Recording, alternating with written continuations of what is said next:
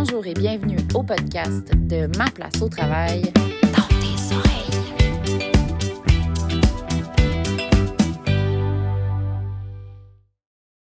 Euh, donc, je voulais commencer en vous remerciant. Je sais que cette journée-là, 18 mars, pour les, euh, le fait que vous représentiez la condition féminine, ça a dû être des grosses journées pour chacune d'entre vous, avec beaucoup d'entrevues, euh, beaucoup de rencontres.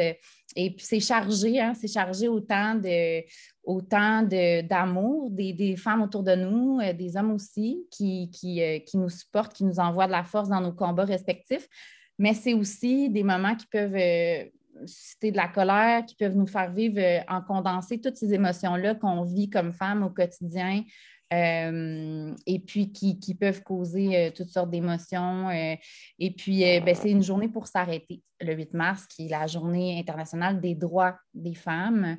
des droits qui n'ont jamais été acquis, qui ne le sont pas encore. donc, en l'honneur de cette journée, on a, on, a, voulu vous inviter. Vous avez tous d'emblée répondu à l'appel avec beaucoup d'enthousiasme, avec beaucoup de passion.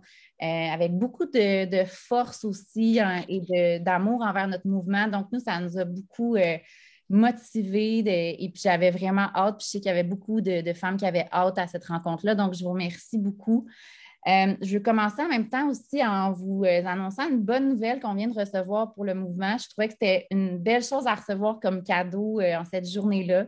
On vient de recevoir une invitation à participer à un webinaire organisé par le Réseau mondial des Nations unies. Euh, sur le thème potentiel d'empowerment politique, économique et social des femmes. Et, euh, Bravo, Myriam. Une portion sur les femmes autochtones et minorités visibles aussi. Donc, on est reconnu comme un, organisme par l'ONU. Je suis comme tout rouge parce qu'on dirait que je viens de recevoir ça. Je suis comme, c'est trop gros. puis, euh, celle qui organise ça et qui est présidente, là, nous a même écrit un courriel personnalisé comme quoi elle suivait le mouvement, puis que c'était inspirant, puis qu'elle voulait qu'on vienne partager notre histoire de, mouvement citoyen à des femmes de partout dans le monde. Donc, euh, c'est comme, c'est comme un beau cadeau, puis en même temps une belle responsabilité, je trouve, euh, qu'on a euh, actuellement. Puis, euh, ben, vous faites partie de cette histoire-là avec nous depuis le début. Les trois parties d'opposition, euh, vous avez appuyé, vous nous avez suivis, vous avez porté notre symbole, vous avez embarqué. Sans cette crédibilité-là, on ne serait pas ici euh, aujourd'hui avec des dizaines de milliers de personnes. Donc, je vous remercie pour ça aussi. c'est important que des citoyens aient cette ait ce poids politique et puis soit entendu. Donc, euh, ce soir, ben, on discute euh, principalement de l'enjeu qui nous concerne, qui est la pénurie des places en garderie, puis des impacts que ça a, sur la condition de la femme présentement au Québec. Euh, on parle, bon, à l'approche du mouvement, ça fait un an du mouvement, ça fait un an qu'on fait des choses, ça fait un an qu'on essaye des choses, puis sincèrement, sur le terrain, ce qu'on ressent, c'est que ça ne s'améliore pas dans le concret. Euh, il n'y a pas d'aide d'urgence. Euh, il y a des femmes en situation de violence conjugale en lien avec la violence économique. Euh, il y a des enfants qui sont barouettés d'un milieu à l'autre, qui sont gardés un peu partout. Ça concerne beaucoup les femmes. Il y a une grosse charge mentale en lien avec le poids de trouver une place en garderie et le risque de perdre son emploi ou de, menacer ses études et de menacer sa place sur le, le marché du travail. le constat qu'on fait, nous, c'est que les témoignages sont de plus en plus je dirais, euh, humainement préoccupant. Euh, beaucoup au niveau de la santé mentale aussi, des femmes. On va en parler d'ailleurs de ça. On a essayé de couvrir trois angles. On a quand même peu de temps, mais on va essayer de donner tout notre cœur. Puis on sait que de toute façon, euh, les trois femmes que vous avez avec, avec nous ce soir continuent d'être en contact avec nous et continuent toujours la discussion. donc, on s'est réveillé ce matin avec un article de Pauline Marois qui euh, citait Simone de Beauvoir, en fait, puis euh, en lien avec la guerre en Ukraine aussi, la pandémie, euh, qui citait Simone de Beauvoir qui dit N'oubliez jamais qu'il suffira d'une crise politique, économique ou religieuse pour que les droits des femmes soient remis en question. Ces droits ne sont jamais acquis. Vous devrez rester vigilante votre vie durant. Donc, je voulais mettre cette citation-là sur la table d'emblée pour se rappeler ça en cette journée-là euh, et puis, euh, euh, demeurer vigilante et surtout se mettre en action parce que l'impuissance, c'est une émotion qui est difficile à vivre. Puis je pense que peut-être que seule, on est impuissante, mais ensemble, on est beaucoup plus puissante qu'on le pense. Alors, sur ce, je, voudrais aussi que cette soirée-là serve à nourrir nos échanges qu'on aura avec la ministre Charest le 18 mars qui a accepté de nous rencontrer. On a des attentes envers cette rencontre, on a un plan de rencontre qu'on lui a proposé, puis nous, on veut des actions. On veut qu'elle nous assure qu'elle veille à ce que la condition féminine au Québec avance et ne recule plus parce que nous considérons que depuis dans les dernières années, on a reculé au niveau de la place des femmes au Québec et c'est sa responsabilité de s'assurer euh, une veille à ce niveau-là. Donc, euh, tout ça, ça va nous nourrir, nous, pour cette rencontre-là. Et puis, pour les prochaines mobilisations qui suivront, dans le 19 mars, où on se rassemblera devant l'Assemblée nationale. Alors, j'ai assez ben, parlé. c'est déjà une bonne nouvelle, hein? C'est une bonne nouvelle, Myriam, vraiment. Beaucoup de travail pour avoir euh, cette rencontre-là, je oui. On le sait. oui. oui, mais là, on l'a. Euh, on, va, on va voir où ça s'en va. On, s'est fait dire aussi qu'on aurait prochainement une rencontre avec M. Legault. Euh, ça, ça ces gars-là, on ne sait pas trop, on relance, mais bon, il semblerait qu'il y ait des gens qui sont en vacances ou quoi que ce soit. Mais on, on espère que ça débloque vite. Une deuxième rencontre avec M. Lacombe.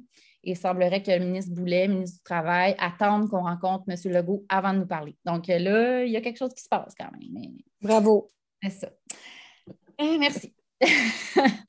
Donc, euh, puis vous rappelez, là, en ce moment, on milite beaucoup pour une aide d'urgence aux familles en attendant que le réseau se complète. On, on brainstorm à savoir quelle est la meilleure façon d'aider présentement les familles.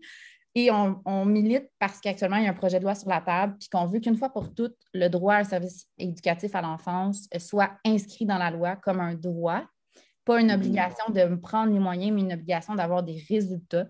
Donc, au même titre qu'on a une obligation d'offrir un nombre suffisant de places à l'école, on pense que c'est euh, nécessaire, compte tenu de la société dans laquelle on vit, de l'évolution de la place de la femme sur le marché du travail, qu'enfin, une fois pour toutes, on l'inscrive comme un droit et que peu importe le prochain gouvernement, parce qu'on ne sait jamais où le vent peut aller, euh, ben, qu'on aura ça d'inscrit, puis qu'on n'aura pas, que nos enfants n'auront pas à, mener la même bataille que nos mères et que nos grands-mères ont mené. Alors, on veut que ce soit inscrit, on veut une protection à ce niveau-là. Puis présentement, ce n'est pas ça que Mathieu Lacombe compte faire. Il semblerait que ce soit trop compliqué. Donc, euh, voilà pour la mise en table. Alors, euh, on va commencer avec Isabelle parce que c'est là que je suis dans mes feuilles. Elle, apparaît la première. Isabelle euh, qui va aborder la thématique du recul de la présence des femmes sur le marché du travail en contexte de pénurie de main-d'œuvre. Alors, tous les enjeux euh, liés à ça, c'est déjà un gros sujet. Euh, ce qu'on a fait ce soir, c'est qu'on a donné un témoignage à chacune des députées pour mettre la table sur leur sujet puis s'ancrer dans la réalité d'une femme pour en parler. Donc, sans plus attendre, Isabelle, je te laisserai euh, prendre euh, la parole.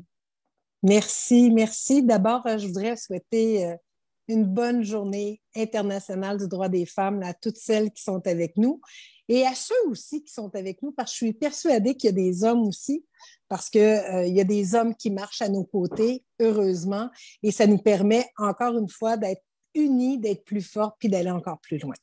Sur ce, Pascal occupait un poste de cadre au gouvernement du Québec. Elle avait déjà un premier enfant qui avait une place en garderie. Sitôt qu'elle tombe enceinte de son deuxième enfant au printemps 2018, elle prévient la garderie de son plus vieux qu'elle veut réserver une place. Coup de chance, on lui dit qu'il y aura une place pour son poupon. Alors que son bébé est âgé de cinq mois, la garderie lui téléphone, il y a un problème, la place réservée n'est plus garantie et il, sera il serait prudent de prévoir un plan B au cas où. Pascal téléphone alors à la direction des ressources humaines pour prendre de l'information. Par le fait même, elle précise qu'elle aurait un enjeu avec la garderie et qu'elle explore des scénarios. Deux mois plus tard, donc en septembre 2019, les ressources humaines de son bureau rappellent à la maison. Son bébé est âgé de sept mois. On l'informe que son poste lui est retiré. On lui confirme qu'elle n'a plus d'affectation, qu'on ignore quel sera son futur poste, qu'on l'en informera seulement lorsqu'elle sera de retour au travail. Pascal a porté plainte. Sa cause a été entendue par la Commission de la fonction publique du Québec. Lors des audiences, il a été prouvé qu'on lui avait retiré son poste parce qu'elle était partie en congé de maternité, parce que sa date de retour était conditionnelle à sa place en garderie parce que c'était plus facile pour son ministère de travailler avec quelqu'un en poste. Il y a eu discrimination, pourtant son employeur n'a pas été blâmé par la commission. Pascal n'a pas retrouvé son poste à son retour de congé parental. Sur le plan personnel, les conséquences ont été importantes pour Pascal, anxiété, perte de confiance en elle, tristesse, isolement, perte financière et surtout perte de jouissance de son congé de maternité. Alors que toute son attention aurait dû être dirigée vers son bébé, elle devait se préoccuper de son sort au travail parce qu'on lui avait retiré son poste. Voilà. C'est très courageux de Pascal d'avoir euh, témoigné, je tiens à le mentionner. Euh, Pascal, je la connais personnellement et, euh, elle, sait ce soir que je lisais son témoignage. Et j'ignore si elle est avec nous, mais je la trouve d'une force extraordinaire de, de, témoigner comme ça. Alors, chapeau les filles. Vraiment, vraiment.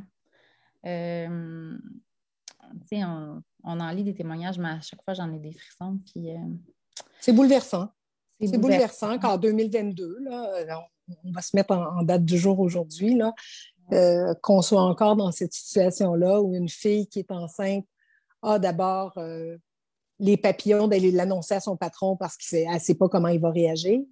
Euh, puis qu'une fois qu'elle part pour son congé de maternité, ben, d'avoir des papillons à savoir, à ignorer si finalement je vais pouvoir retrouver mon poste parce que je ne sais même pas si je vais avoir de place en garderie quand on parle justement de la place des femmes puis de, de l'égalité, là, je pense pas qu'il y ait bien des gars qui, qui aient vécu ça dans leur vie.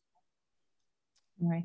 Au contraire, eux, ils sont, sont, discriminés aussi, par exemple, des fois, si, parce qu'ils ne comprennent pas euh, qui, qui, qui, est à prendre le congé. Puis exact, le congé parental, là, tout à fait dans les couples qui se jouent, là, vraiment la vision de la femme versus l'homme sur le marché du travail. Il y a eu des articles récemment par rapport à ça d'ailleurs, euh, qu'il y avait un modèle apprécié des employeurs, mais je pense qu'il y a une sensibilisation aussi des employeurs à faire. Je ne sais pas de, ton côté, euh, qu'est-ce que tu en penses? C'est quoi le rôle de l'employeur aussi? Puis là, on parle d'une femme qui était employée par la fonction publique, en fait, là, par l'État. qui est bien au courant qu'il y a une crise dans le réseau, qui, euh, qui s'y attaque, donc qui qui, doit nécessairement connaître, comparativement à un employeur qui est peut-être déconnecté de cette réalité-là, ou je pense à un, petit, euh, une petite entreprise, ou, et je me dis, si l'État n'envoie pas l'exemple en tant qu'employeur, qu'est-ce qu'on peut s'attendre en tant que femme de tous les autres employeurs?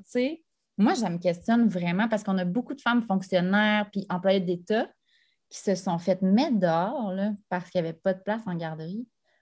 Mais tu as, tellement raison de le dire comme ça parce que quand on, dans l'histoire de Pascal, puis c'est pour ça que j'ai pris le temps, euh, bien sûr, de lire, là, mais quand, quand on sait que c'est quand même les ressources humaines d'une d'une organisation euh, importante, celle du gouvernement du Québec, qui prend la peine d'appeler puis pour dire à la fonctionnaire, je m'excuse, mais comme tu nous as appelé, puis comme tu n'es pas sûr de ta date de retour, ben, on va te mais on va te tasser de ton poste, tu vas perdre de ton poste. Je trouve ça effrayant et, pour moi, c'est là où il y a encore tellement de travail à faire. Et ça, ça, il y a un bout de travail qui peut être très politique. Mm-hmm. souvent, on, se dit, ouais, mais ça, on ne peut pas, ça, on ne peut pas toucher à ça. Au contraire, ça, on doit s'y attaquer, puis on doit s'y attaquer euh, rapidement parce qu'on a un devoir d'exemplarité lorsqu'on est l'État québécois justement le signal qu'on envoie aux PME, aux plus petites organisations. Il y en a qui vont regarder ça puis vont dire ben, si le gouvernement le fait, euh, je vais le hmm. faire aussi. Alors, il y a un devoir d'exemplarité pour le gouvernement du Québec. Et, euh, et ce cas-là, là, je, tiens à le mentionner. Moi, je veux aller plus loin pour justement, et Pascal est prête justement à, à, à venir témoigner. Euh, j'étais pour dire à visage découvert, ou c'est presque ça, là, mais où elle va vouloir témoigner pour d'autres filles, pour pas qu'il y ait d'autres filles qui aient à subir ça, parce que c'est terrible. Puis quand on parle de la perte de jouissance d'un congé de maternité, on est supposé, c'est pour ça, dans le fond, que le RQAP, en 2006, a été mis en place. C'était pour donner un moment. C'était pour aussi partager, hommes-femmes, un, un, congé qui devenait le congé parental, où on pouvait justement gagner soit du côté de l'homme ou du côté de la femme pour pouvoir partager ces moments-là qui sont tellement précieux puis qui ne repassent pas. Mais à partir du moment où ta tête, elle fait juste rouler pour se dire, bon, ben, est-ce que je vais être capable de payer à la fin du mois parce que je ne suis pas capable de retourner au travail? Est-ce que je suis capable de payer euh, le loyer, l'épicerie parce qu'il y a un salaire de moins qui va rentrer parce que je ne retournerai pas au, travail? Puis actuellement, euh, tu faisais le lien, Myriam, tout à l'heure en disant on va parler en même temps de la pénurie d'emploi. Il y a 300 000 postes à combler actuellement au Québec. Mais on sait très bien qu'avec la pandémie, ce sont les filles qui sont restées à la maison en mhm. très, très grande partie, ce sont les filles qui avaient la charge mentale, on, va se le dire, là, de rester avec les enfants, de faire les repas, de s'occuper de la maison. Bref, on est en pandémie, on n'a pas de plan B. Ben, c'est les filles qui sont restées à la maison, puis il y a plein de filles qui ne sont pas encore retournées travailler. Euh, puis c'est autour de 40 000 femmes qui ne sont pas retournées travailler depuis le début de la pandémie. Ben, ça, je ne fais pas le calcul des filles oui. Une femme sur trois qui aurait retardé ou été en sans solde après un congé de maternité dans la dernière année. On parle d'une femme sur trois. C'est fou. C'est pas pour rien qu'on est aussi nombreuses dans notre mouvement. C'est pas juste parce que c'est moi ou que, tu sais, je veux dire, c'est parce que j'ai. On a mis le doigt là, sur une plaie béante qui existait déjà. Tu sais, ma place au travail, ça existe depuis un an. Mais il y en avait des femmes avant ça qui cherchaient des places en garderie, puis c'était déjà le bordel. Ça faisait un an que la pandémie était pognée quand le mouvement a commencé. Puis, tu sais, il y a vraiment eu un moment critique où les milieux de garde ont fermé. Fait que, tu sais, il ne faut pas. Euh, moi, quand Mathieu Lacombe nous dit en quoi votre situation est différente euh, qu'en 97, je suis comme, ben, tu sais, ben, ça a été comme ça qu'a commencé la rencontre avec nous, d'ailleurs. Ouch. Oui, ouch. Fait que, tu sais, on se dit, ben, premièrement, euh, c'est pas pour rien qu'en 97, on a créé le réseau des CPE. C'est pas pour rien qu'aujourd'hui, on, est un exemple dans le monde de la place des femmes sur le marché du travail. La culture du travail a évolué. Euh, puis ensuite de ça, on a juste à regarder les deux dernières années pour voir à quel point il y a des changements majeurs qui sont apparus en lien avec la pandémie, comme le télétravail et tout. Donc, tu sais, on n'avait pas à lui faire un cours d'histoire dans le sens où on le voit bien que la culture change. Puis en ce moment, c'est pas pour rien que les femmes se lèvent. C'est parce que leurs bébés ont faim elles ont faim, elles ont à s'occuper de leurs enfants, elles n'ont plus d'indépendance financière. Donc, c'est la peur au mm. ventre que c'est avec la peur au ventre que les femmes se battent en ce moment. Euh, mm. c'est pas pour rien qu'il y a autant une grande mobilisation puis une colère qu'on voit rarement, en fait, là, dans, dans des mouvements d'aussi grande, grande masse là, à, à, notre âge, je dirais, là, parce qu'on n'est quand même pas un mouvement étudiant. Ou, il y a comme quelque chose de différent, je trouve, dans ce qui se passe.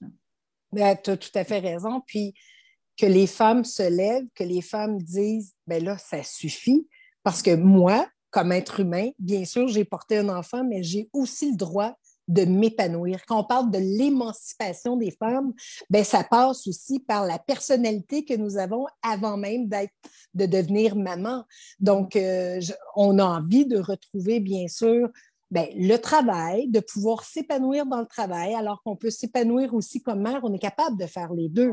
Donc, pour moi, c'est maintenant euh, puis que ça se passe là, dans le sens où là, on ne peut plus dire ben, on va regarder, on va étudier, on va réfléchir. Non, non, c'est maintenant. Il y en a déjà là, qui ont perdu deux années, sinon plus, de, cette possibilité-là, justement, de retrouver, de retrouver leur travail.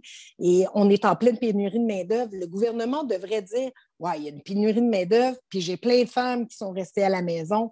Peut-être qu'il faut ouvrir, justement, puis arriver avec des solutions. Des solutions que nous, on a mis, euh, puis là, on, on, souhaitait parler des différentes euh, formations politiques dans, les questions euh, que, tu lançais un peu plus tôt. Mais tu sais, nous, on, a proposé justement des places à 8,70, peu importe. Actuellement, il y a des filles qui payent 56 par jour. C'est 280 pièces par semaine, ça. Ça ne vaut pas la peine d'aller travailler avec ben Non, tu ne retournes pas au travail avec, un, avec euh, un, paiement parce que ça devient un paiement. Hein. C'est des mensualités qui deviennent très importantes. Donc, il y a plein de femmes qui ne retournent pas au travail. Donc, nous, on a fait la proposition de dire peu importe le service de garde, c'est 8,70 pour tout le monde. Je pense qu'il faut le faire. Tu parlais tout à l'heure justement du droit obtenir une place, ben ça, c'est euh, Marc Tanguay, qui est, euh, qui est député chez nous, avec euh, Dominique Anglade, qui ont fait la proposition justement d'inscrire ce droit-là. On n'accepterait pas qu'il y ait un enfant qui n'ait pas de place à l'école primaire lorsqu'il est en âge d'aller à l'école. Ben, il ne faut pas qu'on accepte non plus qu'un enfant n'ait pas de place en garderie alors qu'il est prêt pour euh, aller à la garderie au moment opportun où la mère euh, le souhaite. Alors, pour nous, ça, c'est important. Et on parlait de solutions aussi tout à l'heure. Il faut qu'on en ait des solutions. Le RQAP a vu le jour en 2006. Je m'en souviens. Puis pour moi, la date va rester tellement marquante parce que j'étais enceinte en 2005. Et en 2006, le 1er janvier, entrait en place le RQAP, puis j'ai accouché le 1er mai. Mhm. Donc, je me rappelle tellement des dates. Pour moi, c'est clair dans ma tête. Puis pour le RQAP, ben là, on a besoin d'aide d'urgence parce qu'il y a des femmes qui sont en train de se casser la tête en disant Je ne suis pas capable de retourner, je n'ai pas de place en, garderie. Ben, nous autres, on a dit il faut continuer à faire des versements de RQAP pour les femmes qui ne sont pas capables de trouver des places en garderie pour justement assurer un équilibre financier quelconque là, pour ces familles-là, euh, mm-hmm. parce qu'il y a trop d'appels. Puis tantôt, tu parlais de détresse. Moi, là, quand, quand je lis des témoignages comme ceux de Pascal, j'entends de la détresse. Mm-hmm. J'entends des pleurs, j'entends des nuits blanches, j'entends du monde là, qui sont au bout du rouleau, là, puis qui se disent quelle gaffe monumentale on a faite par un enfant. Allô, non, c'est la plus belle chose qu'on peut faire au monde, mais on ne fait pas la démonstration de ça. Ben, les femmes n'en plus. Moi, des femmes plus jeunes me disent ben, soit je vais laisser tomber mes études, donc je n'aurai pas de carrière, je ne vais pas m'endetter pour après ça pas pouvoir aller travailler parce que je veux une famille. Voilà.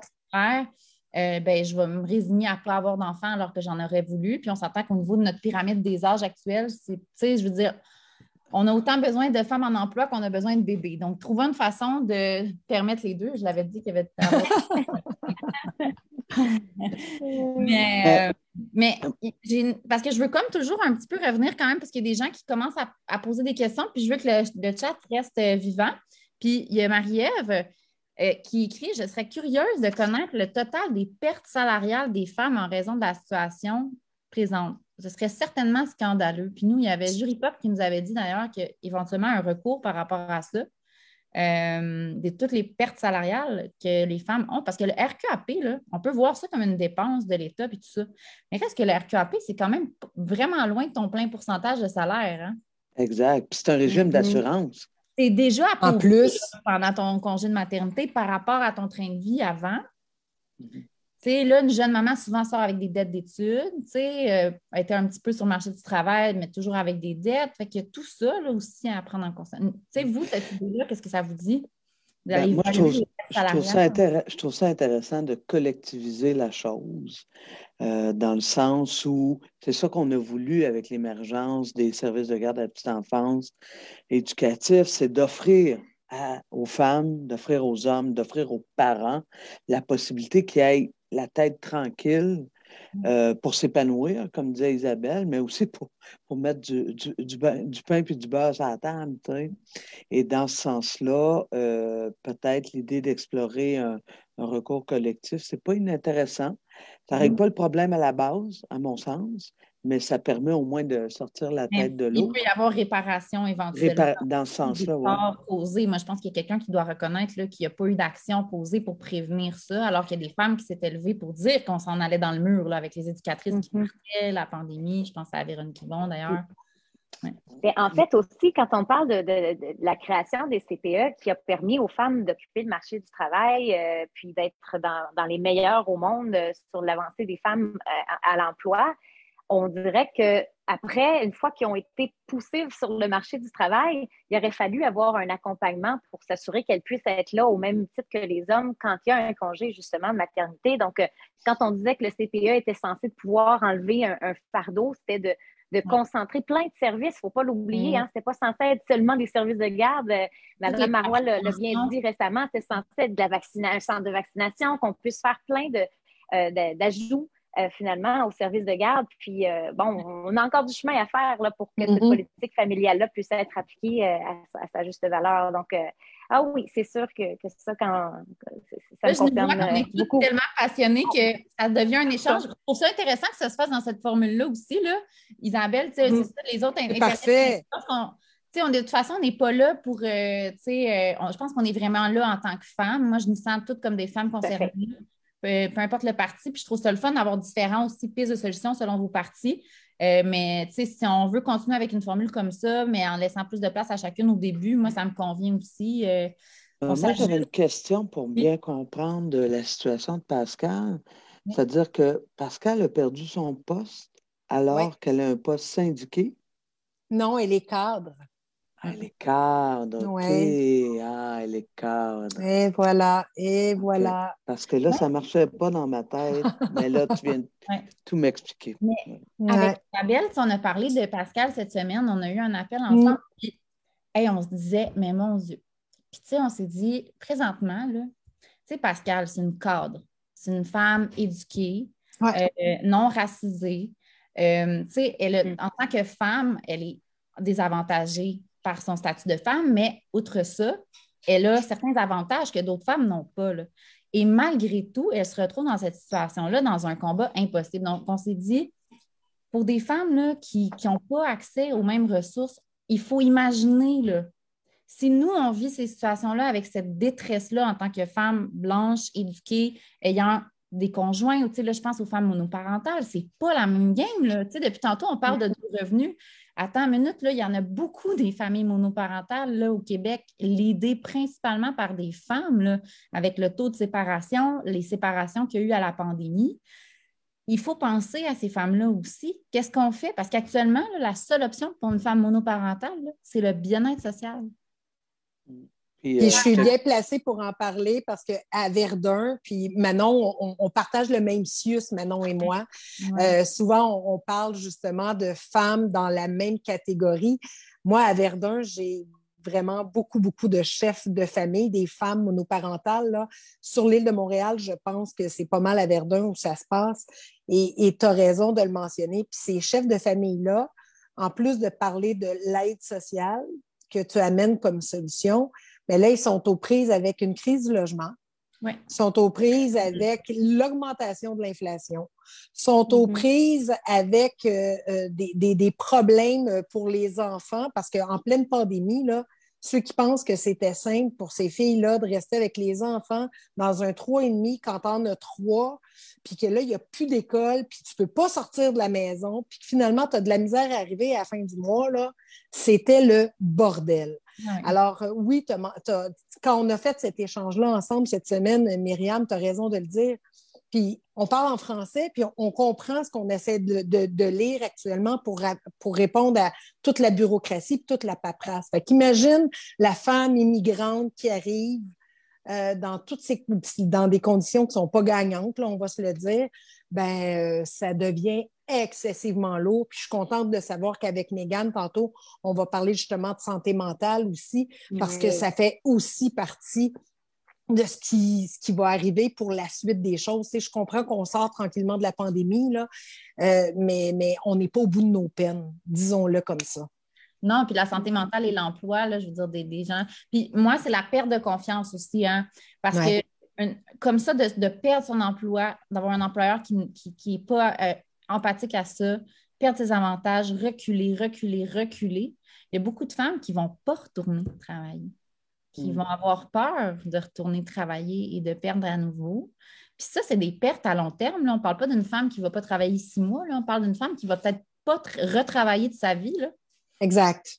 Exactement. Alors que, alors que le Québec là, a besoin justement des cerveaux, du savoir-faire des femmes. Euh, on le sait, on est en train de se créer avec la pénurie d'emplois actuellement. C'est des services qu'on est en train de couper partout sur le territoire du Québec. Parce qu'une infirmière en moins, là, ben, c'est des services en moins, que ce soit du côté de Rivière-du-Loup, que ce soit du côté de Montréal ou que ce soit en Abitibi-Témiscamingue. Une femme qui n'est plus dans le réseau ou en Gaspésie, j'aurais dû te, nommer, Mégane. Mais non, mais dans, le réseau, à partir du moment où il y a une fille qui, pas pour des, pour des raisons aussi de conditions, euh, de conditions d'emploi. Parce que euh, on, parle de l'augmentation des salaires, de, par exemple, des préposés aux bénéficiaires, des infirmières. le gouvernement, actuellement, là, il a fait des chèques, mais il n'a pas pensé aux conditions de travail. Parce qu'une infirmière, mettons, qui se fait dire qu'il faut que tu travailles plus avec des horaires atypiques, là, elle n'en a pas de milieu de garde. Les infirmières, la plupart du temps, ont des enfants. Voilà. Dans le fond, on dit, en tant que gouvernement, on vous donne de l'argent, c'est parce que vous ne voulez pas travailler. Vous voulez juste faire du temps partiel. C'est impossible présentement avec des enfants d'être infirmière puis de faire du temps plein. Exactement. C'est ma situation que je vais vous raconter tantôt. Ah. On va là. Mais c'est ça, je trouve ça fou quand même comment, dans le fond, nos trois sujets vont se toucher tout au long. Puis ce que je dis depuis le début avec cette crise-là, c'est que ça touche tous les ministères. Puis je suis vraiment d'accord avec ça. Même le ministère de l'Environnement, dans le sens où si on a des proximités de services, on est moins en train de faire du voyagement, on, aide la planète. Tout ça doit être réfléchi globalement. Et euh, moi, j'étais complètement abasourdie que le ministre de la Famille et le ministre du Travail s'en était pas parlé de ça avant. Dans le sens où là, euh, moi, je voyais les nouvelles, pénurie de places en service de garde, pénurie d'infirmières, euh, violence conjugale. J'étais comme allumée, tout le monde, là, connecter les points. D'où l'importance du rôle de la, la ministre responsable de la condition féminine. C'est elle qui est mm-hmm. supposée jouer ce rôle de liant si ces messieurs ou ces ministères ne voient pas ces liens-là. Euh, c'est pour ça qu'on a créé ce, poste-là, ce job-là, euh, pour euh, allumer les lumières lorsque les lumières ne sont pas allumées. Exact. Je vois le temps qui passe quand même. On dirait qu'on pourrait parler de, tout ça. juste du cas de Pascal, on aurait pu en parler pendant oui. D'ailleurs, si elle nous écoute, moi, je la salue pour son courage. Puis elle n'est pas seule. Mm. Qui est triste, mais beau en même temps. Mais c'est triste quand, il y en a mm. plusieurs comme elle. Euh, donc, euh, ben, la deuxième dans mes feuilles, ce serait Manon Massé. Euh, qui va parler de prendre soin de notre réseau public pour prendre soin des femmes. Alors, comment tout ça est imbriqué? Donc, je te laisse lire le témoignage maintenant. Ben, je pense qu'on vient d'en illustrer plusieurs pans, plusieurs facettes, mais je vais commencer par vous lire le témoignage de je n'ai pas leur nom, mais ça se lit comme suit. Je suis infirmière aux soins intensifs et mon conjoint inhalothérapeute. Nous sommes tous les deux de soir. En plus du stress de trouver une garderie, on a le défi supplémentaire de devoir trouver une garderie de soir. Si par miracle nous trouvons une garderie de soir, nous avons aussi d'autres contraintes. Le système de santé a ses défis, comme par exemple le temps supplémentaire obligatoire. Même avec une garderie de soir, nous allons devoir trouver une solution pour les fois, puis entre vous et moi, ce n'est pas écrit, mais ça arrive souvent, où l'un et l'autre ou l'autre devra rester jusqu'à 8h30 le lendemain matin. La garderie fermera ses portes à minuit et demi, mais que faire pour le reste de la nuit quand je suis prise à l'hôpital? Mm. Bref, ce ne sont que quelques-uns de nos soucis et bébé est sur le point de naître. Les recherches sont déjà entamées depuis la mi-grossesse. Et on imagine la fin, c'est qu'elle ne elle, il et elle n'ont toujours pas trouvé.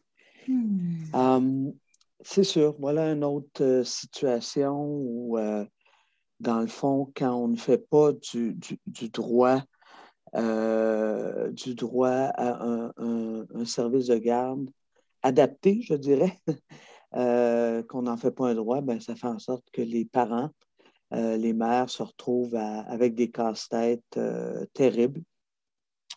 Puis, tu sais, la, thématique, c'est comment faire en sorte que notre réseau public puisse prendre lui aussi soin des femmes, parce qu'on le sait, hein, euh, quand euh, socialement, on a développé un réseau public. D'une part, les femmes, ça nous a aidés parce qu'enfin, on était rémunérés, même si on l'était mal, mais on l'était pour faire des jobs qu'on faisait gratis avant. Hein, mm-hmm. L'éducation, prendre soin, euh, s'occuper des enfants, s'occuper des, enfants à besoins particuliers, etc. On faisait tout ça gratis. Là, tout d'un coup, on avait possibilité d'avoir un salaire.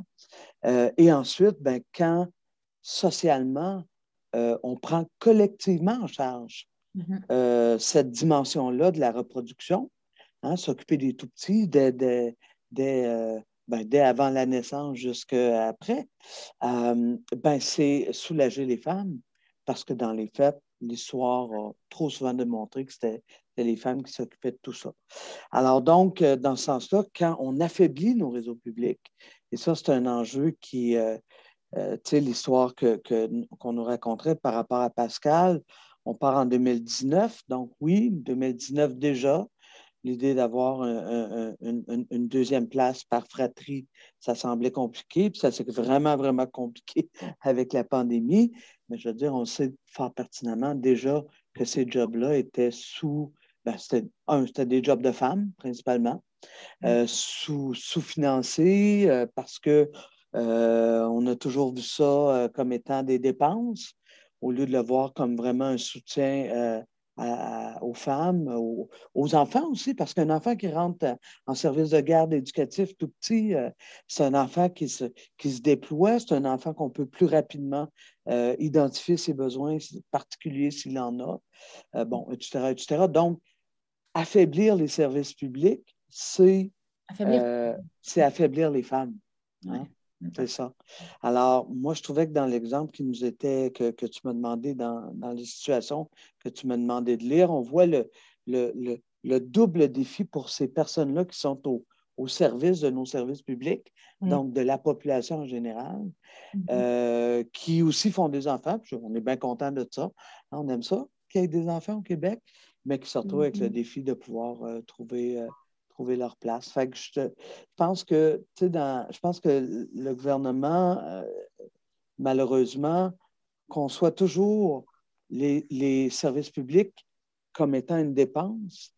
Et, je suis attristé parce qu'en bout de ligne, un enfant qui a des difficultés d'apprentissage, qu'on ne s'occupe pas rapidement, c'est un enfant qui va, qui va, un, souffrir dans la vie, les gens autour de lui vont souffrir, puis ultimement, on va se le dire, ça va nous collectivement nous coûter cher. Hein, tu as un enfant qui va décrocher peut-être, euh, euh, qui, va, euh, qui va trouver d'autres moyens pour subvenir à ses besoins, puis verser dans, des, dans, des conditions de vie pas, pas, faciles. bref, s'occuper des services publics, c'est s'occuper des femmes. Et aussi, ah oui, en plus, c'est que les femmes, c'est nous qui portons les enfants. Alors donc. Justement, s'occuper d'eux. Exactement. Puis on en a besoin des services parce que notre santé reproductive, là, celle qui donne naissance à, tous les bébés du Québec, euh, ben, cette santé reproductive-là, euh, il faut qu'on s'en occupe. Hein? Il faut qu'on en prenne soin. Il faut qu'on. Euh, pas juste au moment de la maternité, mais tout le long. Mm-hmm. fait que, bref, voilà. Fait que c'est pour ça que, que, que, que pour nous, il y a bien sûr la reconnaissance économique. Une des questions que, que tu m'avais posées, c'est de dire, euh, euh, tu sais, comment ça fait qu'on se retrouve dans cette situation-là? Euh, la CAQ en a mis de l'argent, ils ont donné des primes, ils ont, ils ont, fait une négo, puis ils ont fait une petite augmentation de salaire, etc. pourquoi les femmes continuent à ne pas répondre présentes en partie? Ben, en partie, c'est les maudites conditions de travail. Voilà. C'est majeur, ça, dans, le. Puis on parle, on a pensé beaucoup à la santé, mais au niveau des écoles, c'est l'enfer, là. tu sais, quand il faut que tu corriges tes affaires chez vous en sachant très bien que tu fais du bénévolat, que tu prépares ta, ta séance du lendemain en pensant au plus petit qui a, qui a un petit défi d'apprentissage, en fait, aux huit plus petits qui est dans ta classe, qui ont des défis.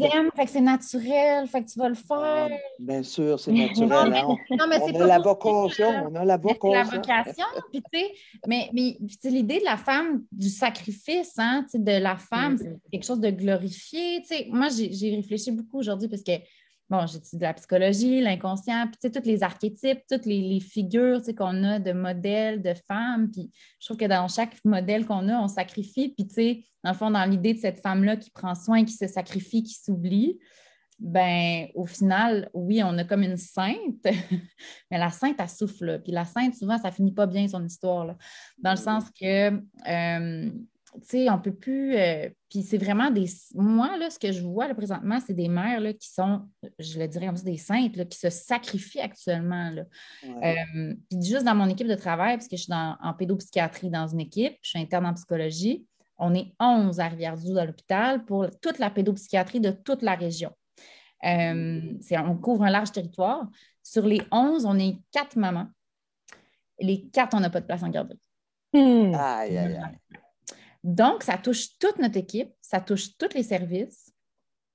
Euh, on a notre agente de liaison qui est une psychoéducatrice qui, là, euh, fait deux jours en télétravail avec son garçon sur elle, mais à l'appel des, écoles, à l'appel, c'est comme ça n'a pas de bon sens. Mais pour quelle charge! Mais quelle, charge! C'est pas rien que de sortir les poubelles, là. Non, non, non. c'est vraiment une charge terrible, un stress terrible. Euh, tu le disais, la peur au ventre. Et, ça, qu'elle laisse tomber les enfants qu'elle a à sa charge? moi, si je peux, moi, si je ne suis pas là demain matin, c'est des jeunes avec qui j'ai créé un lien en thérapie, c'est long. C'est des jeunes qui ont des traumas complexes. Ça fait peut-être deux mois que je suis en train de créer un lien. Là. Puis là, c'est arrivé là, à cause des symptômes COVID et tout. Je n'ai pas été là deux semaines. Il y a une tentative de suicide, il y a ci, il y a ça. Quand je pars, il y a un poids social parce que je suis dans le lien. Je suis dans la métier du lien. Puis il y a beaucoup de femmes qui sont dans ces, dans ces Le care, ce qu'on appelle le care. Le care, oui, c'est ça. Ben, euh, tu sais, le care, là, euh, sincèrement, c'est. Mais moi, je réitère, là, ce pas des millénaires, les filles, qu'on est rémunéré pour faire ce job-là. Là. Quand tu dis la vocation, c'est que ça leur a pris de la résistance des femmes, des féministes, pour dire non, non, attendez, on n'a pas à, porter à nous seuls la responsabilité de la reproduction de, l'avenir de, l'humanité. Là. Parce que c'est un job qu'on fait à deux, fait que let's go. Euh, puis, à partir du moment où il y a une reconnaissance économique, ben, il faut qu'elle soit à la hauteur. Puis là, ben, c'est comme tu dis, c'est pas juste on compense des, euh, comment des gardiennes, on compense des gardiennes qui s'occupent des enfants. Non, non, c'est un métier, ils sont éducatrices, puis il n'y a personne ici qui voudrait faire ça. Non, Aucun non, pas, raison, pas les compétences.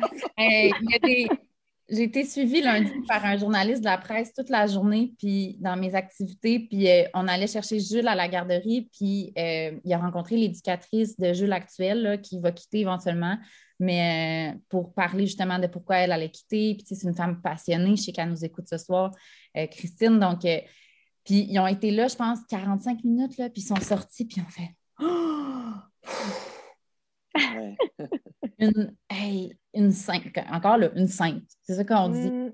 Puis on dit, il aurait pu faire une journée de reportage juste sur cette femme-là, puis sa charge, puis son histoire, parce qu'elle, elle a sauvé son enfant d'un milieu, puis il n'y avait pas d'autre milieu, donc elle est devenue éducatrice pour sauver sa, sa petite qui était dans un milieu négligent. Donc, tu sais, il y a tout ça, cette charge-là, ce sacrifice, c'est toujours sacrifier, sacrifier, sacrifier.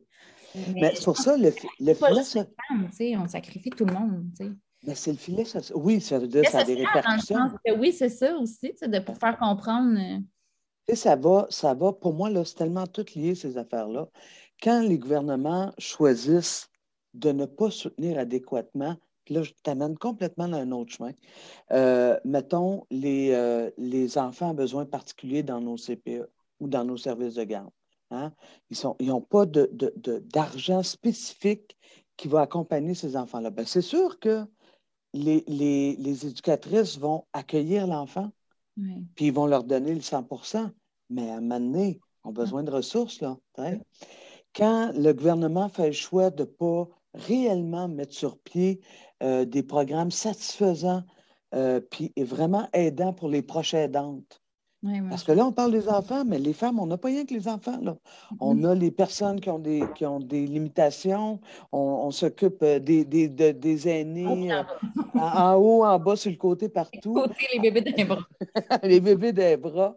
fait que ça aussi, mais c'est pour ça que je dis pour moi, puis il me semble que dans, dans euh, dans nos luttes, c'est sûr que moi, je capote, là, c'est, les luttes qu'on faisait dans les années 80. Fait que je capote quand je vous vois aller, mais en même temps, vous m'inspirez, là. vous, êtes, vous êtes vraiment des résistantes euh, pour, pour, une question de, de, de, droit fondamental, mais pour une question de survie aussi. C'est pas rare mm-hmm. qu'on devient des résistantes quand, quand il y a le temps de survivre. Là, Exactement. Quand la peur te poigne, là. Ben, c'est comme. y aller dans la rue là, avec ta pancarte. Exactement, exactement. Puis, les réflexes de ma place au travail, ça a été des, magnifiques réflexes de on collectivise, euh, on, bien sûr, on lève la main pour regarder vers la, du côté du gouvernement en disant Hé, où, t'es où, tu réponds quoi à ça? C'est des choix de société qu'on a fait. Tu dis qu'on est pour l'égalité entre les femmes et les hommes, mais dans les faits, là, actuellement, ce n'est pas la situation dans laquelle on se trouve. Euh, oui, tu donnes des primes aux infirmières, mais ils te disent que c'est pas ça. Ils veulent plus de temps supplémentaire. C'est comme, pas grave, on va vous donner. Ben, ben oui, en voulez-vous une bonne? Les femmes, actuellement, ils n'ont plus d'autre choix au niveau monétaire. Puis la meilleure façon de s'endetter, ils n'arrêtent pas de donner des bourses pour des métiers qu'on est en demande. Fait que tu as des femmes, mettons, déjà formées infirmières, qui ont le goût de continuer à être infirmières. Ils vont aller s'inscrire comme psychoéducatrices à l'école en se disant Anyway, c'est à distance, j'ai mon bébé sur moi. Ils sont pas folles, là. Ils n'ont pas d'autres moyens. Puis là, ils vont leur donner des prêts ou des bourses. Mais dans le fond, on a, besoin que cette femme-là retourne faire la profession qu'elle avait choisie, pas C'est comme, fait qu'ils sont perdants dans les faits avec leur programme. Ils donnent l'argent, mais ils ne réfléchissent pas. Ça, c'est de la marchandisation euh, des études on n'y a pas d'impact là-dessus. On ne sait pas qu'est-ce que ça va donner comme résultat. Puis encore là, le travail social n'est pas dans les bourses Perspective Québec. Mm-hmm. On aurait-tu besoin de, travail, de, de techniciens en travail social? C'est encore des femmes qui n'ont pas accès à ces, à ces bourses-là. On pourrait partir sur ce débat-là, mais ce n'est pas l'objet de. Non, mais on est en train de dépenser des fonds publics. Oui. Là. Puis, puis on n'écoute pas les demandes qui viennent de 10, de 10 000, 20 000, 30 000 personnes. C'est ça aussi qui crée la frustration. On est en train de déplacer des travailleurs. C'est juste ça qu'on fait. On déplace les gens, puis on n'a pas un meilleur bassin pour répondre aux 300 000 jobs dont je te parlais tout à l'heure qui sont, qui sont disponibles. Puis je veux juste qu'on se rappelle une chose aussi, les filles, puis on n'en a pas beaucoup parlé, mais la pandémie, là, vient de nous faire reculer. Puis si je me rappelle euh, l'article que j'avais lu, euh, je pense que c'était dans le Figaro, il parlait d'un recul d'une décennie. On vient de perdre dix ans. Ah. On vient de reculer de dix ans. Donc, Manon, quand tu dis, dans le fond, tu sais, que euh, ça te rappelle des, malheureusement des vieux combats qu'on a déjà faits, bien là, ça veut dire qu'il faut il faut, vraiment qu'on se mette à la tâche tout le monde ensemble parce qu'il faut regagner non seulement les 10 ans qu'on vient de perdre, mais en plus de regarder vers l'avenir. Oui, il y a beaucoup, beaucoup de travail à faire en ce sens-là. Ben, puis moi, ce qui m'inquiète, ce qui m'inquiète, c'est que si on ne remet pas en cause le système, on va se retrouver à la même place. Parce que tu as raison, Isabelle, on déplace les affaires. C'est comme OK, tu étais une excellente infirmière. Maintenant, la job de l'avenir, c'est informaticienne. Vas-y, on va te former, on va te payer pour ça. Non, mais attends, on a besoin d'infirmières. Hein? ça. Les jobs, rappelez-vous ce que nous répond euh, le, premier ministre ou le gouvernement quand on pose des questions sur le salaire des, femmes dans les services publics en général, que ce soit pour les CPE ou autre chose. Euh, il veut créer des jobs à, des bons salaires, mais ah, c'est drôle, ces salaires-là, c'est un peu fatigant. Ça, ça, coûte cher, ça coûte cher. Ben, ça coûte cher pourquoi? Ben, parce qu'on n'a pas le cran d'aller chercher l'argent où il est. Mm. Parce que on Combien d'aide dans... on a donné aux entreprises? On est dans une société. 2 milliards de même. on est dans une société riche. Mm. alors moi, je trouve ça tellement indignant. C'est pour ça que je dis pour mettre en question, euh, pour mettre en question le système, parce que euh, actuellement, tu la privatisation dans le système de santé, ça fait, euh, ça depuis le milieu des, années 90 que l'État euh, tranquillement distille la privatisation à l'intérieur de notre système de santé, ben en bout de ligne, c'est sûr, quand tu une pandémie qui arrive, ça frappe fort, parce que le privé est là, puis le privé, ben, il a, il a fait ce qu'il fait le mieux, c'est-à-dire aller chercher du monde dans notre réseau public, y donner des conditions parce que lui, il a délai avec le gouvernement que c'était les meilleures conditions qu'elle a données. je veux dire, pas pour la fille, là, nécessairement, mais pour, euh, mm. euh, pour, pour, répondre à ses besoins d'entrepreneurs. Euh, mais je n'ai rien contre les entrepreneurs, c'est juste que quand tu privatises le réseau public, c'est les femmes qui mangent la claque inévitablement. C'est pour ça, pour moi, il y a une réflexion plus profonde, mais ça ne règle pas le problème demain matin, ça, Myriam, je suis désolée. il y a une super bonne question là, qui vient de, de popper. Là. Mettons, Manon, là, c'est toi la première ministre. OK? Tu veux régler cette question-là, euh, tu veux y réfléchir, tu as un temps là, pour le faire. Qui t'assoit à la table? Quel ministre t'assoit principalement à la table? Est-ce que tu fais appel à des gens de l'extérieur? Qui doit être là pour, pour réfléchir à ça présentement? Moi, je pense que les mouvements sociaux sont souvent ceux qui ont les solutions. Hein, on le voit dans le réseau communautaire, dans différentes techniques. pour moi, là, d'écouter le monde qui vit la situation et qui sont porteurs et porteuses, dans ce cas-là, des solutions, ça, c'est mm-hmm. un élément fondamental. L'autre élément, c'est que, tu sais, mettons, ben, en tout cas pour nous autres, il y aurait un ministère de la condition féminine mm-hmm. puis de l'égalité des genres. Euh, parce que là, pour le moment, la ministre n'a pas grand-chose dans les mains. Il faut, juste qu'elle fasse du lobby auprès des autres ministères. Mais si tu as un ministère avec un leadership, puis avec un portefeuille, puis etc., ça peut jouer son, rôle.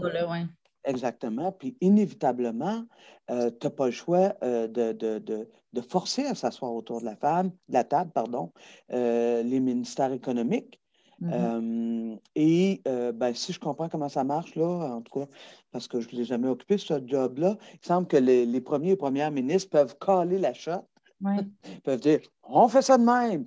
Ben, moi, je n'aurais pas besoin de, de, le faire contre mon gré parce que tout notre programme est axé sur justement la valorisation euh, du travail des, femmes, notamment dans, le, dans le, care. Il faut, faut, rattraper le temps perdu. Il faut investir dans les conditions de travail. Il faut permettre la création des places, mais avec des éducatrices dedans pour l'occuper.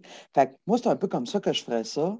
Puis, tu sais, en matière de développement de place, euh, je, je, pense que oui, il y a du dépoussiérage qui est à faire pour réussir à rendre ça peut-être plus flexible. Mais pour moi, rendre ça plus flexible ne veut pas dire privatiser. Pour moi, c'est clairement, il faut garder ça dans le domaine public parce que sinon, quand ça ne va pas bien, qu'est-ce qui arrive? Le public arrive. Ben, moi, je pense que assumons-nous, un service public, puis euh, je donnerai, je collerai à shot comme ça. L'argent en plus sur des services offerts à nos tout petits. Moi, en tout cas, je suis comme, tu sais, j'aime mieux que les gens qui soient, je ne sais pas comment dire, que ce soit des parents, que ce soit sur les, tu sais, qu'il y ait comme toujours une logique qui ne soit pas marchande, tu sais, qui soit pour la qualité des services. Tu sais, je veux dire, c'est nos tout petits, c'est ce qu'on a de plus précieux.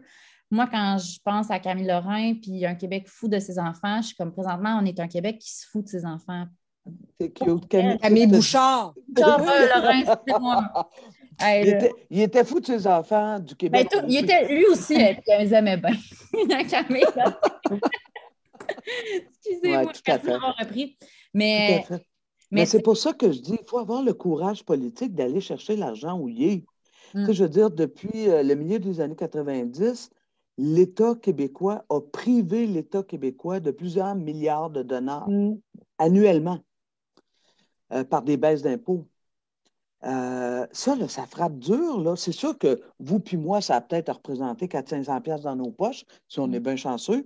Il y a une, une trollée de monde que ça a voulu rien dire tout.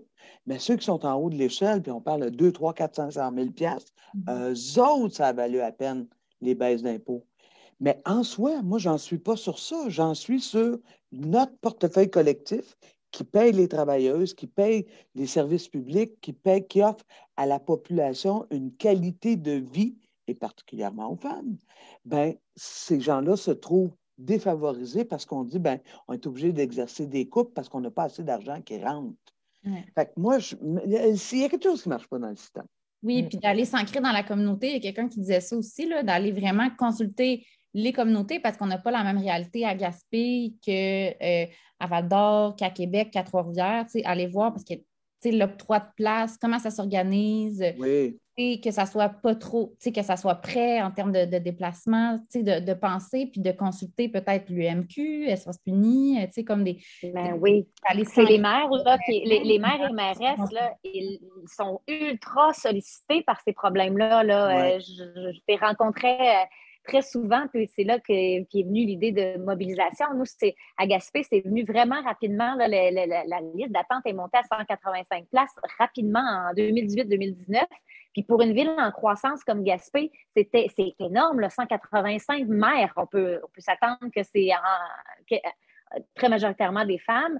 Euh, là, on s'est rapidement mobilisé, puis ça a donné lieu à, justement une vidéo où je mettais vraiment les visages des femmes avec euh, qu'est-ce qu'ils font dans la vie, de quoi on se prive présentement dans la société sur le marché du travail? On a fait un, gros show de boucan, puis ça m'a permis de rencontrer le, ministre de la Famille à ce moment-là.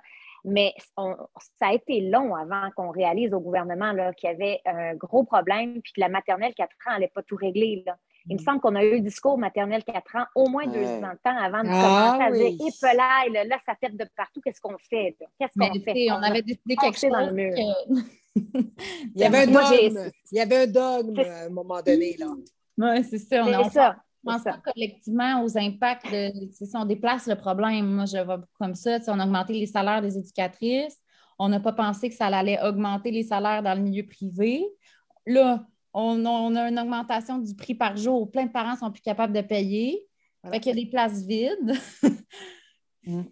faut si, si, on avait si on avait fait l'analyse différenciée selon les sexes dans plusieurs politiques, puis dans plusieurs projets de loi du début du gouvernement en 2018, là, on aurait peut-être compris qu'il se passait quelque chose plutôt qu'au milieu du mandat. moi, je pense, en tout cas. Mais écoute, c'est parce qu'on le voyait, on le savait. On le disait. On le disait. On le disait, ben En tout cas, bref. Vous l'avez dit, moi, j'ai vu des vidéos datant de bien avant qui oui, oui, vous allez frapper un mur, vous allez frapper un mur, vous allez frapper un mur. Non, non, non, ça va bien aller. Je connais mon affaire. Tu sais, à un moment donné, il faut écouter. C'est ça. un petit peu Exactement. Mais bon, peut-être que les femmes ont paniqué. mais non, mais, mais il y a quelque... Vous, vous êtes SPM, ça va bien Non, mais, mais il y a quelque chose que tu dis, puis là, on va se le permettre ce soir, parce que c'est quand même notre journée, là. Mais il y a une différence dans la gestion entre un homme et une femme. Il y a vraiment, je ne pense pas qu'on regarde le prisme de la même façon si on est un homme ou si on est une femme. Et il y a de l'entêtement chez les gars parce qu'ils ont raison, alors que les filles, on est toujours en train de se remettre en question. Hey, j'ai-tu raison? C'est-tu correct? C'est pas correct? On pose des questions, on va voir nos, autres filles autour. Je pense qu'il y a une différence dans la gestion entre un gars on y, on y repense, on y repense la nuit, on réfléchit à ça de tous les angles. C'est ça, c'est pour ça peut-être qu'on est capable d'avoir une vision vraiment sans oublier quelque chose d'important dans, ce qu'on fait puis dans la gestion qu'on en fait. Là. Donc, euh, c'est sûr que, d'avoir des femmes en politique, ça aide, qu'on en parle aujourd'hui, ça aide, qu'un mouvement s'est créé, une mobilisation citoyenne comme ça, un mouvement euh, civil, c'est ça qui nous donne du gaz à nous. Là. C'est, ça qui nous permet de pouvoir euh, en, faire des, sujets quotidiens à l'Assemblée nationale. Toujours pas de halte garderie à l'Assemblée nationale ou de CPE. Oh, ça, moi, c'est une aberration. Comment voulez-vous que les jeunes parents y aillent? Et donc, s'il y avait eu ça il y a 10 ans, est-ce qu'on se retrouverait avec le même problème aujourd'hui? Ah. Si la fonction publique ne donne pas l'exemple, on repart avec l'exemple de Pascal. Mm. la, fonction publique est supposée représenter un certain idéal, un certain montre pas l'exemple, comment voulez-vous qu'on arrive à quelque chose? Moi, je me dis, à un moment donné, puis pour les employeurs, les sensibiliser ça m'amène aux solutions parce que j'ai oublié tantôt, puis là, il faut qu'on passe à Mégane. Mais je veux euh, offrir des solutions aux femmes. Sur notre site web, il y a la boîte à outils. Puis là-dessus, vous avez plein de modèles de lettres pour sensibiliser vos employeurs, sensibiliser vos, les syndicats aussi qui ont un rôle à jouer là-dedans, qui nous appuient. Tous les syndicats nous ont appuyés dans le mouvement, formellement d'ailleurs. Euh, on a des affiches pour les organismes communautaires, des affiches pour les employeurs, pour les PME. Et on a un modèle de lettre qu'on continue de faire circuler parce qu'on n'a toujours pas eu de réponse adressée au ministre Boulet et Girard par rapport à l'aide d'urgence aux mhm. familles. Tout ça, c'est disponible en ligne si vous avez envie de faire quelque chose en vous disant, tu sais, là, j'aurais le sentiment, parce qu'à la gang, c'est sûr qu'à un moment donné, il y a comme une pression qui se fait. Euh, ça envoie le message qu'on est mobilisé. Tout ça, ça se trouve facilement. Là. Il y a une lettre adressée aux maires et mairesses. Si vous avez un maire que vous sentez qui n'est peut-être pas, ben, j'imagine qu'il est au courant, là, puisque là, tous les maires le sont, mais si vous voulez que votre municipalité vous appuie, appuie le mouvement à place au travail, il y a plein de municipalités qui ont commencé à faire ça. Tout ça, ça donne du poids. Mm. Euh, si votre employeur de votre côté, on a commencé à envahir un peu LinkedIn aussi pour sensibiliser. Euh, avec notre mouvement, on, tire un peu partout dans le sens où on se dit à un moment donné, il y a quelque chose qui va se passer. Quand il y a une porte qui se ferme, on va ailleurs. Mais euh, selon votre situation à vous, votre employeur, votre milieu, si vous êtes syndiqué ou pas, il y a plein de ressources qui existent actuellement sur notre, site web. Puis euh, si vous avez des questions dans le groupe privé ou si vous avez une situation particulière, vous la décrivez. Puis il y a des, des, des parents comme vous qui vont vous dire qu'est-ce qu'ils ont fait eux, qui vont vous accompagner mm. dans cette démarche-là. Euh, n'hésitez pas à demander de l'aide puis à aller chercher ces outils. Vous êtes vraiment hot, vraiment hot. Euh, j'ai envie de vous dire que votre gang de ma place au travail nous a mobilisés aussi, nous autres, les députés de l'opposition. Eh puis euh, on a décidé de faire une action commune pour le, la première année d'existence, le 17. on va de façon commune déposer une motion à l'Assemblée nationale. D'ailleurs, by the way, les filles, je pense que. Oui, ensemble. Ben, on ne pourra pas, mais ce que je veux dire, c'est qu'on Symboliquement, oui, c'est ça. Symboliquement, comme on s'était dit l'autre fois. Mais. Euh, on va être ensemble, en personne. Surtout, c'est ça. Oui. L'idée, c'est de se dire, ben là, il y a définitivement, on va être à quelques jours du budget euh, du Québec. De notre mobilisation. On va être à quelques heures de la mobilisation. Fait que c'est comme, tu sais, il y a comme un momentum. C'est ça. Mm, mm. Allez voir Jules. On va voir Jules. Oui. On va le voir grandir après un an, là. Il est tout petit dans mes bras. Là, il va courir partout, il va tirer sur toutes les fils, il va parler. Wow. Il va, mettre de la vie il va mettre de la vie à l'Assemblée nationale. Oui. Puis euh, ils vont voir que c'est un job s'occuper de juste un enfant, imaginez six. Euh, Myriam, je voulais juste te dire que depuis qu'on fait beaucoup de pression pour qu'il y ait une acte de garderie à l'Assemblée nationale, on a au moins gagné euh, des tables allongées dans les salles de bain. oh! Après tout ce temps, oui, ça a été quand même long, mais euh, c'est le premier combat de gagner. Y en a-tu dans la salle de bain des hommes, Manon? Euh, je pense que oui. Moi, moi, les gars chez nous m'ont dit que oui, mais je ne suis pas allée vérifier. Oui. C'est ça. Et on va leur faire confiance. Je vais faire un combat de couches. Combien il y a de couches changées dans la salle de bain des femmes? Merci. ah, non, mais il y a plein de papas aussi là, qui sont des jeunes députés. Je pense à Gabriel Nadeau-Dubois qui vient d'avoir un bébé. Qui devrait changer les couches. Il euh, faut dire que les attachés, les conseillers politiques, là, ils en passent des heures au, travail aussi. Puis on voit souvent des petits bouts de chou là, dans, les, dans nos corridors de, de, nos recherchistes. Puis, euh, ben, les enfants, on a besoin créer du lien. Puis moi, je pense que de les avoir dans un lieu symbolique comme l'Assemblée nationale, ça nous rappelle pour qui on fait ça, il me semble. sais, Moi, je me dis, d'avoir, de, de, s'ancrer dans cette réalité-là, puis d'avoir des enfants de différents partis, de, parents de différents partis qui jouent ensemble. Moi, je trouve qu'il y a quelque chose de, symbolique. Puis, tu sais, je vous dirais que euh, nous, on regarde l'Assemblée nationale avec ma place au travail. Hein. c'est comme devenu aussi des fois un genre de routine. On, écoute l'étude des crédits, on écoute, euh, on, on écoute euh, le projet de loi, l'étude du projet de loi, on écoute la période des questions par moment, puis on échange les femmes ensemble sur le coup.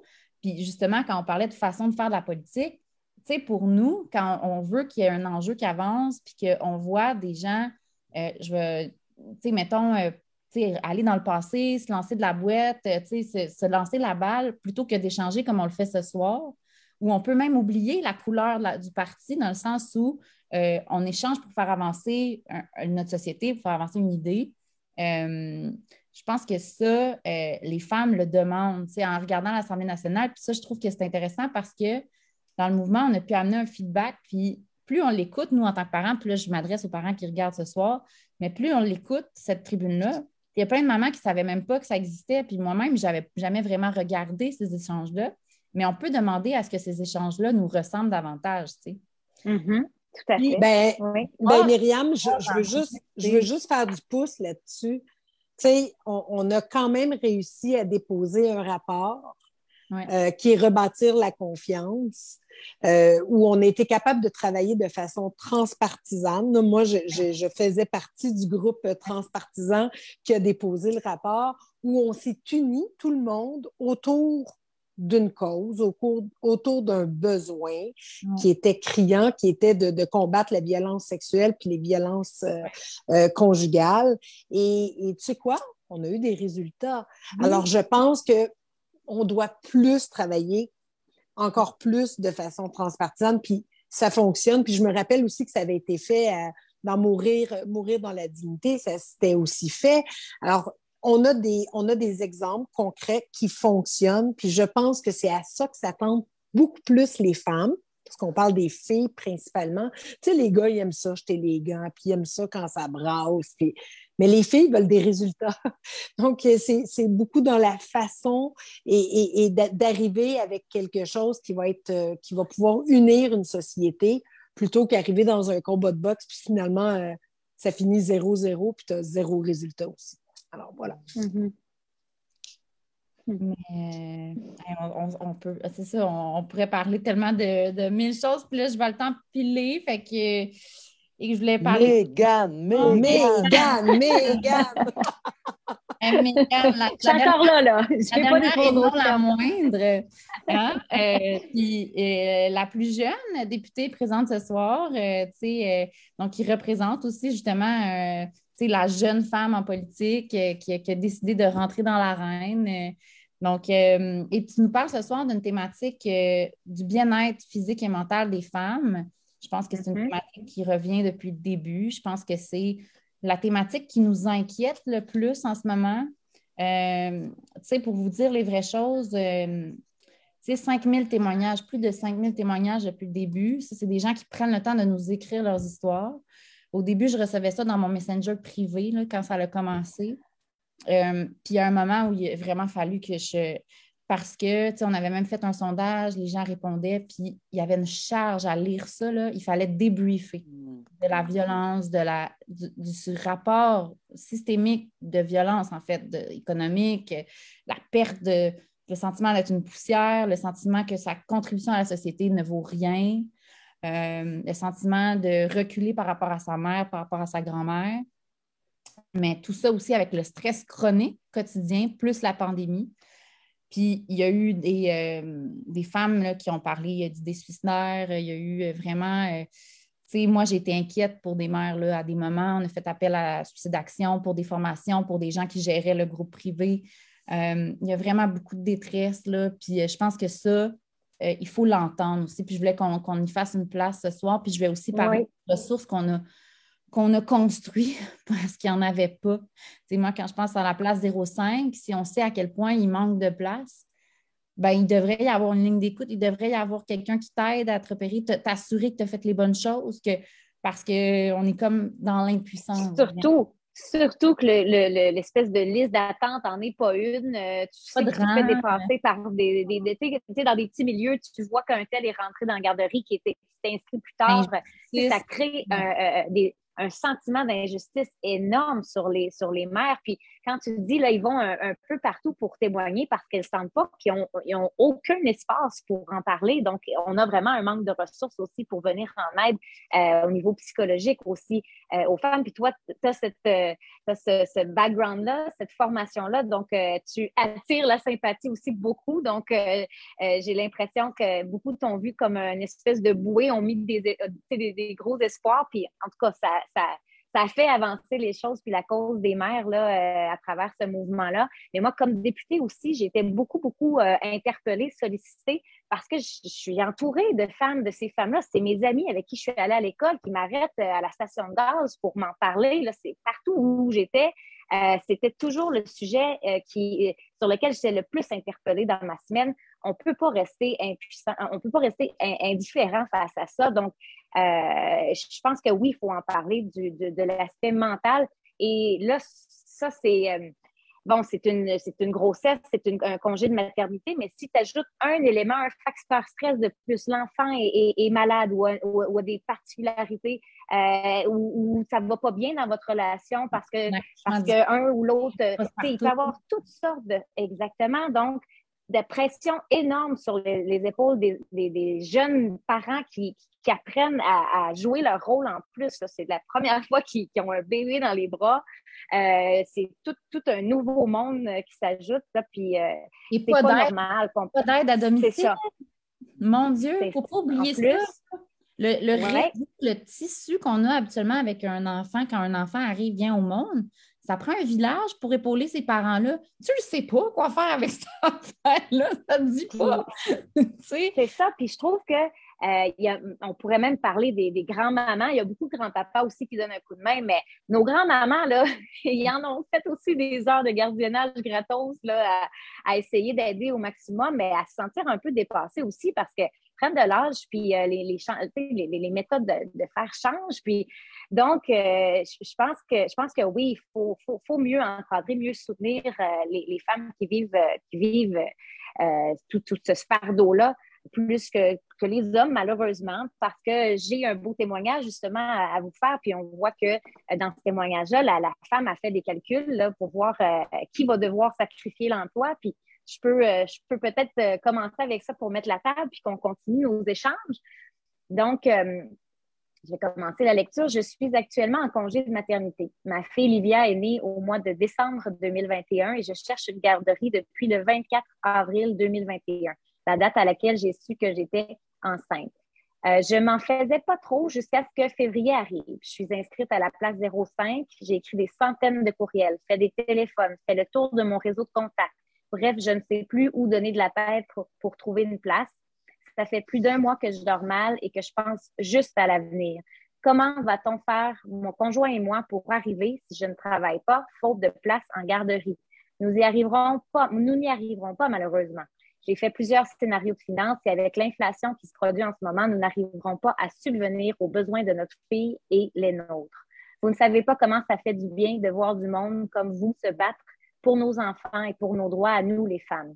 Il faut que le gouvernement agisse maintenant et non dans cinq ans. La création de places en garderie ou une aide financière en attendant aiderait beaucoup les familles et surtout les mamans qui sont à bout de souffle mentalement. Je suis à bout de souffle. Je recommence dans cinq mois et je pleure chaque jour tellement la situation me stresse. c'est chargé d'émotions. C'est vraiment là, euh, puis c'est ça.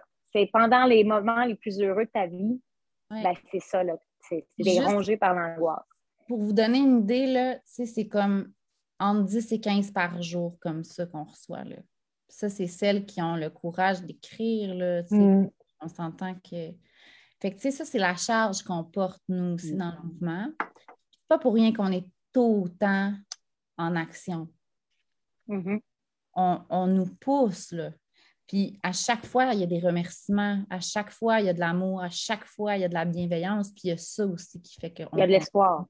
Il y a de l'espoir parce qu'on on se soutient, qu'on n'est pas seul, qu'on sait qu'il y, a un relais aussi. Hein. Moi, là, il, y a des moments où j'étais plus capable, puis il y a un gros relais. Je, je suis loin d'être seule dans ce mouvement-là. Là. Il y a toute une gang, une sororité, je vais utiliser le mot, de femmes qui, peu importe s'ils ont trouvé, pas trouvé, il y en a qui avaient même déjà trouvé des places, mais par solidarité, parce que eux, ça avait été difficile dans le passé, voulaient s'impliquer. Puis dans l'OBNL, dans les deux, trois premiers jours, on a eu 300 membres à l'OBNL. Puis il y avait un questionnaire de, membership où on demandait est-ce que vous voulez vous impliquer bénévolement, euh, régulièrement, ponctuellement? Je dirais qu'il y a plus de deux tiers des 300 personnes qui ont dit qu'ils voulaient se donner du temps. C'est une chose donner de l'argent, mais donner mm-hmm. du temps, alors qu'on est en plus dans cette situation-là, c'est vous montrer à quel point les femmes sont solidaires. Puis moi, je leur lève mon chapeau à toutes celles qui nous écoutent, euh, à toutes celles qui nous suivent. Euh, sais, juste d'écouter, juste d'échanger, c'est déjà une étape. Puis euh, chacun fait à la hauteur justement de sa force physique et mentale. Puis il faut se rappeler ça aussi. Il ne faut pas se mm-hmm. mettre une pression supplémentaire à se battre. Si vous en, si déjà au quotidien, il y a une lutte, euh, puis que vous n'avez pas de conjoint. Moi, je ne veux pas qu'il y ait de culpabilité jamais dans notre mouvement. C'est ça que j'allais dire, le mot culpabilité. des femmes, c'est puissant et c'est tellement. Mm-hmm. On s'excuse de pleurer, on s'excuse de se fâcher, on s'excuse de s'excuser, on s'excuse de. s'excuse même d'être ambitieuse, d'avoir de l'ambition. On peut vouloir être euh, une femme épanouie dans son travail, puis d'être celle qui va foncer vers ses rêves, mais qui va aussi s'occuper de la marmaille. On peut être, on mm. peut vouloir ça pour nous. Puis moi, moi ça m'interpelle beaucoup parce que c'est moi, là, dans une couple d'années, c'est moi qui repousse le projet d'avoir des enfants parce que je vois même pas comment je pourrais concilier ça. Je, suis de Gaspé. Il n'y a pas de service de garde à Québec. Je prends l'avion toutes les semaines. Puis j'ai un, un, chum, un conjoint qui est beaucoup épanoui dans son travail. Donc, comment je concilie ça? C'est qui qui fait le sacrifice? Euh, c'est vraiment ce que nos, nos, nos, mères ressentent au quotidien, puis j'ai beaucoup, beaucoup d'empathie pour elles, mais je pense qu'il faut nous, comme, comme députés, comme parlementaires, ben, c'est quand on parlait de renforcer le réseau de la santé, c'est directement des services qu'elle pourrait bénéficier de, l'aide psychologique universelle. On serait rendu là, pas à peu près. Mais là, on manque de psychologues. Donc, tu sais, il va falloir faire du recrutement massif, mais, mais faisons-le. Là, on peut tous donner un, euh, régime de, pour, pour assurer un soutien psychologique? Euh, ça, pour moi, c'est fondamental. Euh, et de renforcer le réseau donc euh, de la santé, même, même donner du soutien, je dirais, au, psychosocial à, nos emplois, à nos travailleuses de la santé, euh, d'avoir des cellules de crise parce que dans les hôpitaux, dans les écoles, c'est elles qui sont en première ligne, qui reçoivent la charge, qui sont dans l'adrénaline, qui, sont, qui travaillent des 16 heures, qui, qui en ont par-dessus la tête. Est-ce qu'on pourrait, à la source, venir donner un coup de main, là, puis s'assurer, est-ce que ça va bien? Est-ce qu'on peut faire quelque chose? Donc, la santé mentale, on n'en parlera jamais assez. Euh, puis je suis un peu tannée qu'on ait ce discours-là, mais que, mais que les sommes qui viennent ne sont pas suffisantes, vraiment pas. Aux organismes euh, Il va falloir. Mon Dieu! Les organismes communautaires, on demande 460 millions, que ce soit de l'argent récurrent, puis que les gens soient payés. Les travailleurs, les, techniciens en travail social, encore une fois, les six, mm. là, ben, ils vont venir les chercher directement dans leur emploi parce que c'est n'est pas payé. Euh, dans tous nos organismes qui, puis les, les techniciennes le disent, moi, si j'avais la chance entre les deux dans les salaires, je garderais mon emploi au centre d'action bénévole, je garderais mon emploi maison des jeunes. Je, l'ai entendu toute la semaine, euh, on est en comté présentement, puis c'est là où l'action se passe, puis ils veulent être sur le terrain. Euh, donc là, euh, c'est ça, les conditions de travail, on revient souvent à ça, mais pour puis il faut donner le choix parce que on, parle aussi que des fois les employeurs comprennent moins bien dans des jobs plus euh, de, majoritairement occupés par des hommes ne comprennent pas les, besoins. Donc, les femmes, c'est sûr que c'est difficile de, percer dans un milieu d'hommes quand les employeurs sont peut-être pas assez en assistance aussi à ce que à ce qu'on a besoin. Donc, je pense qu'il faut faire un gros effort pour, euh, pour, euh, pour que tout le monde, finalement, joue un rôle dans, le soutien des jeunes parents. autant de façon pécuniaire, mais aussi en, soutien, en soutien à ce qu'ils vivent. Les, euh, groupes, les groupes communautaires, tu le soulevais, euh, Megan, jouent ben, Myriam aussi, jouent vraiment un rôle important parce que ces groupes-là sont enracinés dans leur communauté, ils connaissent leur monde et ils créent du lien. Parce qu'est-ce qui fait, tu sais, moi je t'entendais tantôt, Myriam, ce qui est beau de votre expérience, c'est la, collectivisation. Moi, ça a été ça mon métier toute ma vie, mettre le monde ensemble pour défendre leurs droits pourquoi défendre leurs droits, mais aussi pour s'en sortir, parce que c'est dur d'être, de se voir un droit euh, retiré. Fait moi, les groupes communautaires, je leur lève mon chapeau, mais encore là, majoritairement des femmes, mal payées, euh, qui ont la vocation. Oui, c'est ça. Ah, c'est mot tabou. Il ne faut pas en parler. C'est comme on manque de femmes. En même temps, c'est des femmes qu'il faut qu'il aident les femmes. Là, c'est comme, c'est un on dirait que notre propre misère, notre propre, euh, notre propre détresse repose sur nos consoeurs qui vivent la même chose que nous. On, se, partage la charge mentale actuellement. C'est ça qu'on fait, les filles. Là. Mais parlant de mm. charge mentale et tout, je pense que là, mais qu'est-ce qu'est-ce que un gouvernement peut faire pour changer une culture du travail, une culture du genre? Moi, je pense qu'il y a beaucoup une culture du genre dans cette histoire-là aussi. Là. Si on parle beaucoup depuis le début, les hommes sont ci, les femmes sont ça. Moi, je pense que les hommes et les femmes sont pleins d'affaires si on ne leur permet pas d'explorer ces facettes-là. Euh, puis, par exemple, moi, à, l'époque où j'ai su que j'étais enceinte, mon chum travaillait dans une entreprise euh, de construction, de, fabrication. Euh, puis ça a été comme d'emblée, c'était pas lui. D'emblée, c'était Ah, ta femme va pas. Il n'y avait même pas l'idée que peut-être que lui, puis c'est lui qui l'a pris en majorité. Euh, le congé parental parce que moi, j'étais en congé de vocation, de mobilisation. Donc, euh, puis j'étais étudiante, donc il y a tout ça aussi. Mm-hmm. À ce moment-là, le RQAP n'est pas super avantageux euh, sur des prêts et bourses. Maintenant, il n'y en a pas. Mm-hmm. donc, ça, c'est une autre, histoire. Mais, mais c'est mon chum qui avait le bébé. Puis je pense qu'au niveau de l'image aussi, que, que, moi, tout le temps de ce mouvement-là, je prenais la parole, euh, j'ai rencontré des gens. Mon chum, je le salue, il est dans le salon. Chaque fois que j'ai une rencontre, parce qu'on ah oui, il aurait pu venir nous dire allô, hein? Ben on oui. Pas Parce on que... beaucoup de femmes, ça peut être intimidant. le bébé pleurait, puis il est allé s'en occuper pour me laisser. Euh, puis il y a ça aussi, hein, tu sais, quand moi j'ai été happée par le mouvement, euh, tu sais, Jérémy a vraiment pris sa place avec Jules, puis il a découvert, tu sais, puis j'ai laissé ma hmm. place aussi. Parce que oui, la mm-hmm. vocation, le sacrifice, mais tu sais, à un moment donné, c'est comme on, se donne, tu sais, on a comme un cadre aussi de dire c'est moi qui dois, puis c'est toi qui dois. Oh, puis l'écran a fermé, j'ai perdu la lumière. Vous me voyez encore.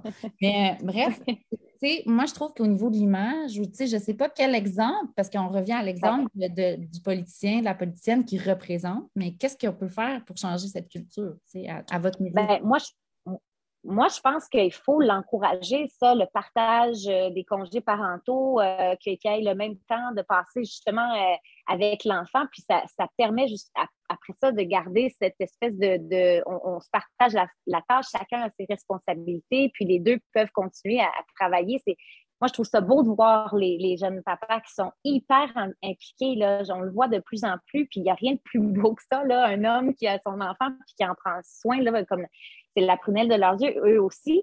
C'est comme si les politiques gouvernementales n'étaient pas adaptées à cette nouvelle réalité-là. On est arriéré sur toute, euh, sur toute cette, nouvelle façon d'être, euh, le nouveau mode de vie. Puis on est encore beaucoup encouragé. On travaille plus, on fait plus d'heures, on est, on, est surchargé, on, on amène les, documents au bureau, on travaille de la maison. Il n'y a plus de, il y a comme plus de, de, barrière entre le travail puis le temps passé à la maison avec la famille. Avec si on est encore c'est ça, avec le télétravail, on pourrait toujours être en train de répondre à des mm-hmm. courriels. On le fait en soupant. Euh, on est... Je pense que ça, ça ne nous aide pas mentalement à se départir de, de ces fonctions-là, puis de, puis je pense qu'il va falloir que ça, on travaille là-dessus. Euh, comme changement de culture, ça, en serait déjà un très bon, puis qu'on valorise le temps passé en famille. Puis quand on a des jeunes chefs comme Paul Saint-Pierre Plamondon qui essayent justement d'amener ses enfants partout avec lui, puis, puis on envoie toutes, euh, toutes les formations politiques, on leur, euh, on leur jeune député, leurs jeunes chefs. Et, je pense que ça, il faut qu'on le, qu'on, l'encourage, qu'on, le valorise. Fait que j'ai pas de réponse. Comment on peut? Qu'on valorise de mettre la limite puis que ça soit euh, ben comme une, une, force de poser C'est ça que je voulais dire. C'est ça, c'est que mon, mon, chef, il, il, essaye vraiment de se donner de, puis de donner cette, ce, ce, temps-là aussi aux employés, euh, aux députés. Donc, c'est faut le valoriser, ça. je pense que de plus en plus les politiciens le font, mais c'est pas encore acquis. Donc, euh, il y a du travail. Et au niveau des lois, oui, en tout cas, ben.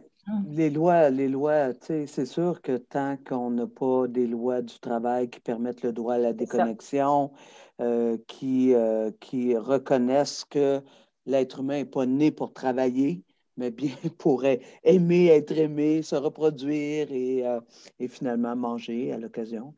blague à part, mais il y a des, des, des choses, par exemple, qu'on qu'on a encore du travail à faire. on parlait du RQAP tu sais, le fameux cinq semaines là, pour un des deux parents, euh, ben, en fait, idéalement, le parental masculin. Euh, euh, au début, là, je ne sais pas si vous vous souvenez, c'était comme ben, voyons donc, ça ne sert à rien, ils ne vont pas le prendre. Puis, ben, attendez, à partir du moment où on l'a fait, c'est fou comment il y a plein de gars qui l'ont pris. Puis en plus, il y a plein de gars aussi qui ont pris le, le long congé pour des questions, tu l'as bien, euh, tu l'as bien nommé, soit de, parce qu'un des deux n'avait pas accès, donc ça tombe mm. bien, l'autre a accès, euh, ou tout simplement parce qu'il avait envie, puis ça le tente. Moi, je c'est ça. On, a cheminé là-dedans, il y a du bout qui chemine et tout ça. Mais en bout de ligne, on est pris dans une société où euh, tout coûte cher, euh, arriver dans la vie, c'est comme, c'est terrible, là, tu sais, c'est euh, pas pire quand tu arrives à avoir un certain nombre de salaires, mais crème, on est encore à un salaire minimum qui ne permet pas d'atteindre le seuil de pauvreté. Puis il y a un million de personnes qui, gagnent en bas de 18, de 18 piastres de l'heure.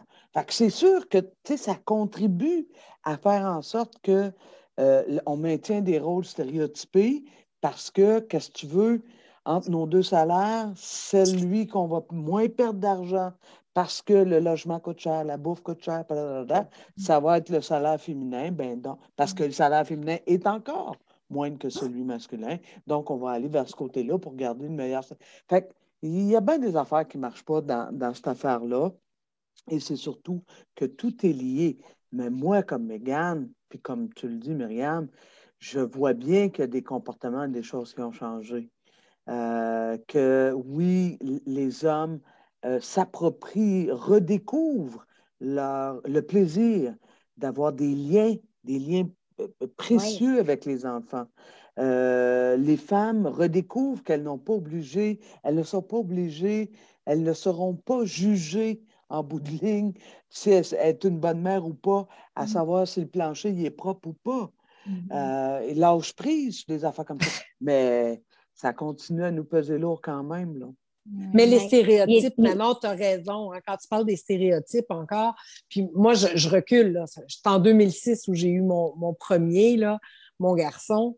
Moi, j'ai décidé, mon mari et moi, nous avions décidé à ce moment-là que c'était mon chum qui était pour prendre donc le congé parental. Je peux-tu vous dire, tantôt on parlait de culpabilité là, qui allait avec, euh, avec euh, le, le, le lot d'être une femme, je dirais ça comme ça. le nombre de personnes qui m'ont dit Tu te sens pas mal d'abandonner ton enfant? Quoi? Ah, ah. J'abandonne pas mon enfant, il est avec son père.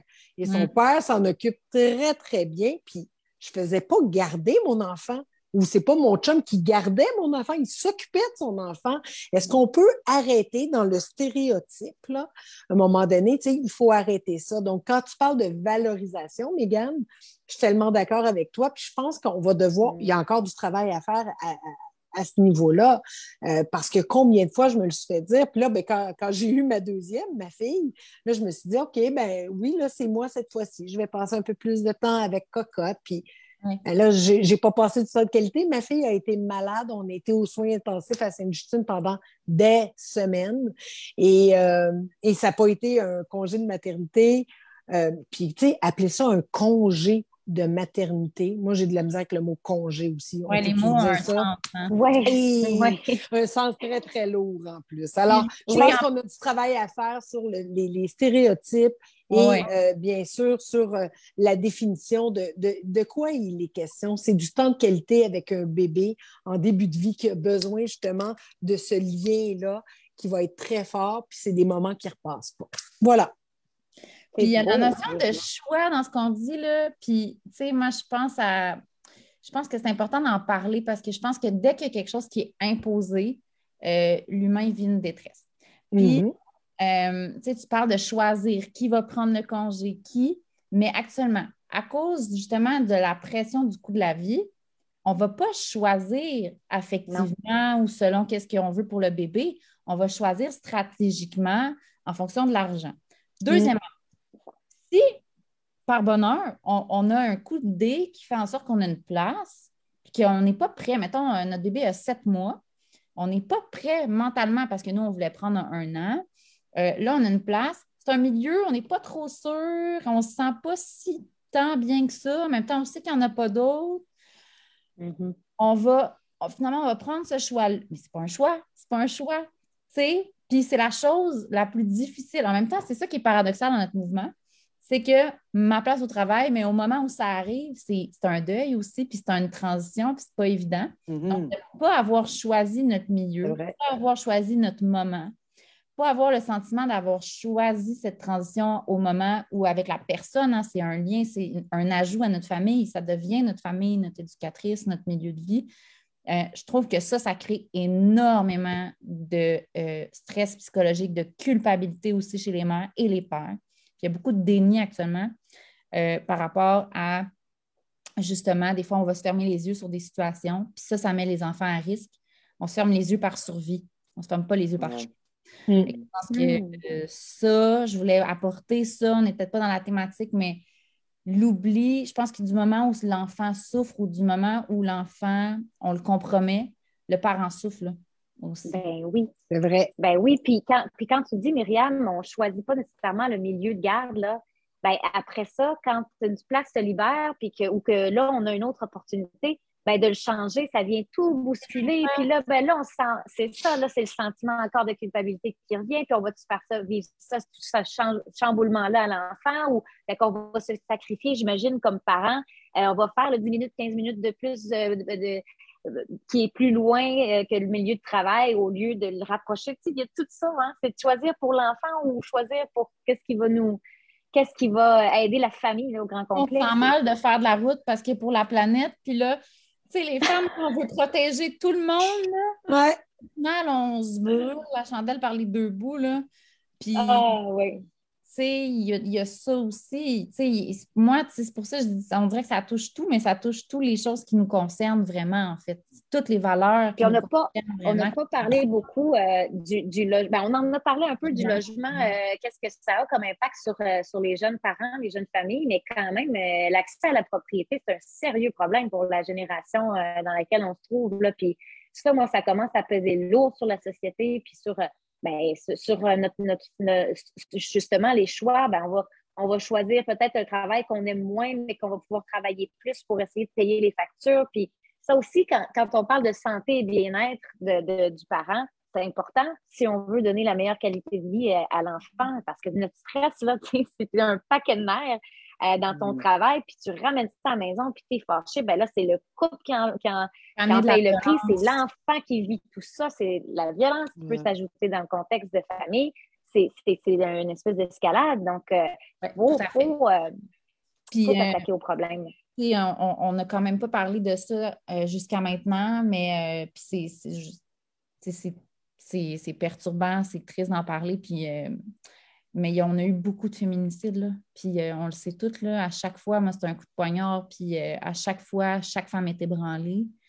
puis je voulais quand même vous témoigner que dans notre mouvement, on a vu, on a vu en fait naître des dynamiques de violence conjugale qui n'étaient pas là. Euh, c'est-à-dire qu'on a vraiment beaucoup de témoignages où les femmes nous disent le moment où on a dû décider qu'il y en a un qui allait compromettre sa carrière, que moi, je suis devenue euh, dépendante de mon conjoint qui n'était pas heureux non plus parce que ne voyait plus l'enfant, parce que deux jobs, parce que ci, parce que ça. Euh, il y a de la souffrance et quand l'être humain souffre, ben, il y a une façon qui fait, il y a un mécanisme qui fait qu'il peut devenir violent. Puis euh, c'est des dynamiques qui n'étaient pas présentes. Il y a ça, moi, qui me questionne beaucoup. Puis quand on regarde structurellement aussi, puis qu'on parle aux organismes communautaires, je sais que maintenant, tu travailles beaucoup dans ce milieu-là. Tu sais, présentement, puis Mégane, le logement, tout ce que tu apportes, si tu te retrouves dans une situation de violence conjugale ou tu es dans une dynamique d'escalade où tu voudrais juste comme. Parce que des fois, ça peut. Tu sais, des fois, on peut prévenir aussi cette escalade-là. Mm, mm. Mais là, qu'on ne peut pas sortir de notre logement, on est en pandémie. Et là, en plus, on sait que ça nous a pris deux ans à avoir une place pour notre euh, plus vieux ou qu'on est peut-être proche de la liste d'attente pour l'autre. Ça a l'air que c'est un des facteurs principaux qui fait en sorte que les femmes ne se sortent pas d'un milieu, euh, milieu violent. Ah, je, suis convaincue. Oui, je suis convaincue de ça. Euh, puis, puis, quand on dit aussi, c'est des femmes qui ne vont pas vouloir nécessairement aller dans un milieu sécurisé comme une maison d'hébergement mais du deuxième étape ou un logement qui est un petit peu plus sécuritaire, qui est plus loin ou, à faible ou plus abordable, ben, il y en a très peu. Donc, euh, c'est sûr que euh, financièrement, euh, puis, puis, pour des raisons de, de, meilleures conditions pour l'enfant, ils vont rester dans ce milieu-là, puis on voit toutes sortes d'horreurs. Là, euh, ajoute à ça euh, le confinement euh, avec les hommes qui, n'avaient plus la possibilité d'aller se défouler en prenant c'est des hommes violents qui ont besoin de dépenser sur cette frustration-là, ben là, ils sont pris à la maison. c'est ça, c'est ça que ça a donné. Puis on l'attendait, cette hausse de, violence-là. Les, maisons d'hébergement nous ont alertés, ont demandé des ressources, ont demandé de l'aide. Ça a été long à descendre cet argent-là. Puis là, ils ont peur que parce qu'ils ont eu un petit montant là, pour comme essayer de taire la question qu'on n'en faisait pas assez, ben là, ils n'auront pas ce qu'il faut pour continuer là, à, créer des, places, puis à, consolider et à payer leur monde. Fait ne faut pas oublier que les maisons d'hébergement, là, ils en ont besoin d'aide aussi euh, pour aider les femmes présentement. Puis on avait prévu, hein, c'était déjà euh, à partir du moment où il y a eu un confinement, tous les spécialistes avaient dit qu'il va y avoir une augmentation de la violence conjugale. Puis, rapidement, la, la, ministre de la Condition féminine à l'époque avait dit non, non, non, faites-vous-en pas, on va avoir de l'argent. Puis, c'est les oppositions qui se sont levées. C'est les oppositions qui ont dit attention, l'argent n'est pas descendu. Puis finalement, on avait raison de se lever parce que ça faisait mm. un an que cet argent-là était attendu, puis on n'était pas capable de répondre aux demandes des femmes qui venaient cogner à la porte parce que justement, ils étaient victimes de violences conjugales. Alors, je, pense que je pense que tu as raison, Myriam, de, le soulever.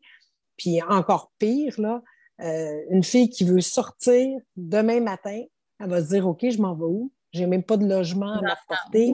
Euh, j'ai plus, j'ai pas d'argent, j'ai pas un appartement à m'apporter parce qu'on est en pleine crise du logement.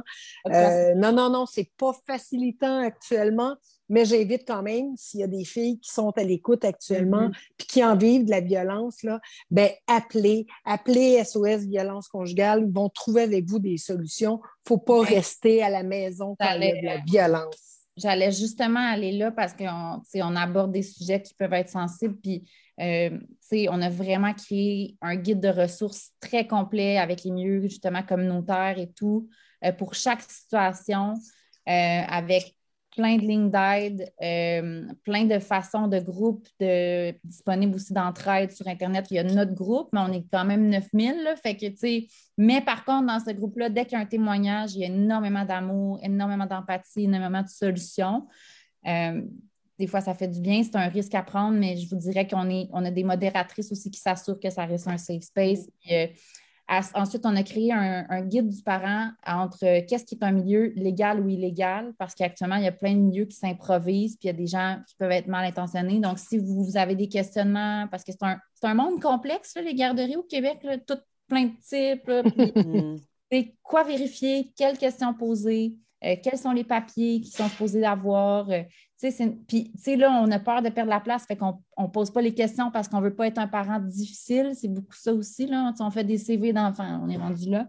Mais il faut quand même poser ces questions-là. Euh, mm-hmm. il faut dénoncer si on voit des situations qui sont aberrantes. Si on se dit, moi, je ne laisserai pas mon enfant là parce qu'il y, a de la négligence, lui aussi. On a une responsabilité collective pour les enfants aussi. restez pas seul avec ça, cette culpabilité-là, parlez-en. Euh, mm. Puis on a en fait un graphique aussi explicatif des différentes options de garde d'enfants. Fait que si vous êtes perdu, si vous êtes un jeune parent, si vous êtes enceinte en ce moment, vous nous écoutez. Euh, ça peut être une bonne façon de, se poser. Puis si vous avez des questions, euh, il y a le groupe, il y a nous pour vous aider, puis il y a une, section où poser vos questions aussi. on a essayé de faire le mieux possible avec les, les femmes brillantes qu'on a de toutes les sphères d'horizon la force de notre mouvement, c'est ça aussi, ça frappe tout le monde. Donc, ça frappe des parents qui travaillent dans tous les domaines. Donc, on a toutes les forces. Mais euh, on a une, équipe euh, d'avocates, des juridiques, on a une équipe avec des femmes qui travaillent dans le milieu communautaire, on a des, chefs d'entreprise, des, des, entrepreneurs, on a, de tout, des graphistes, des illustratrices.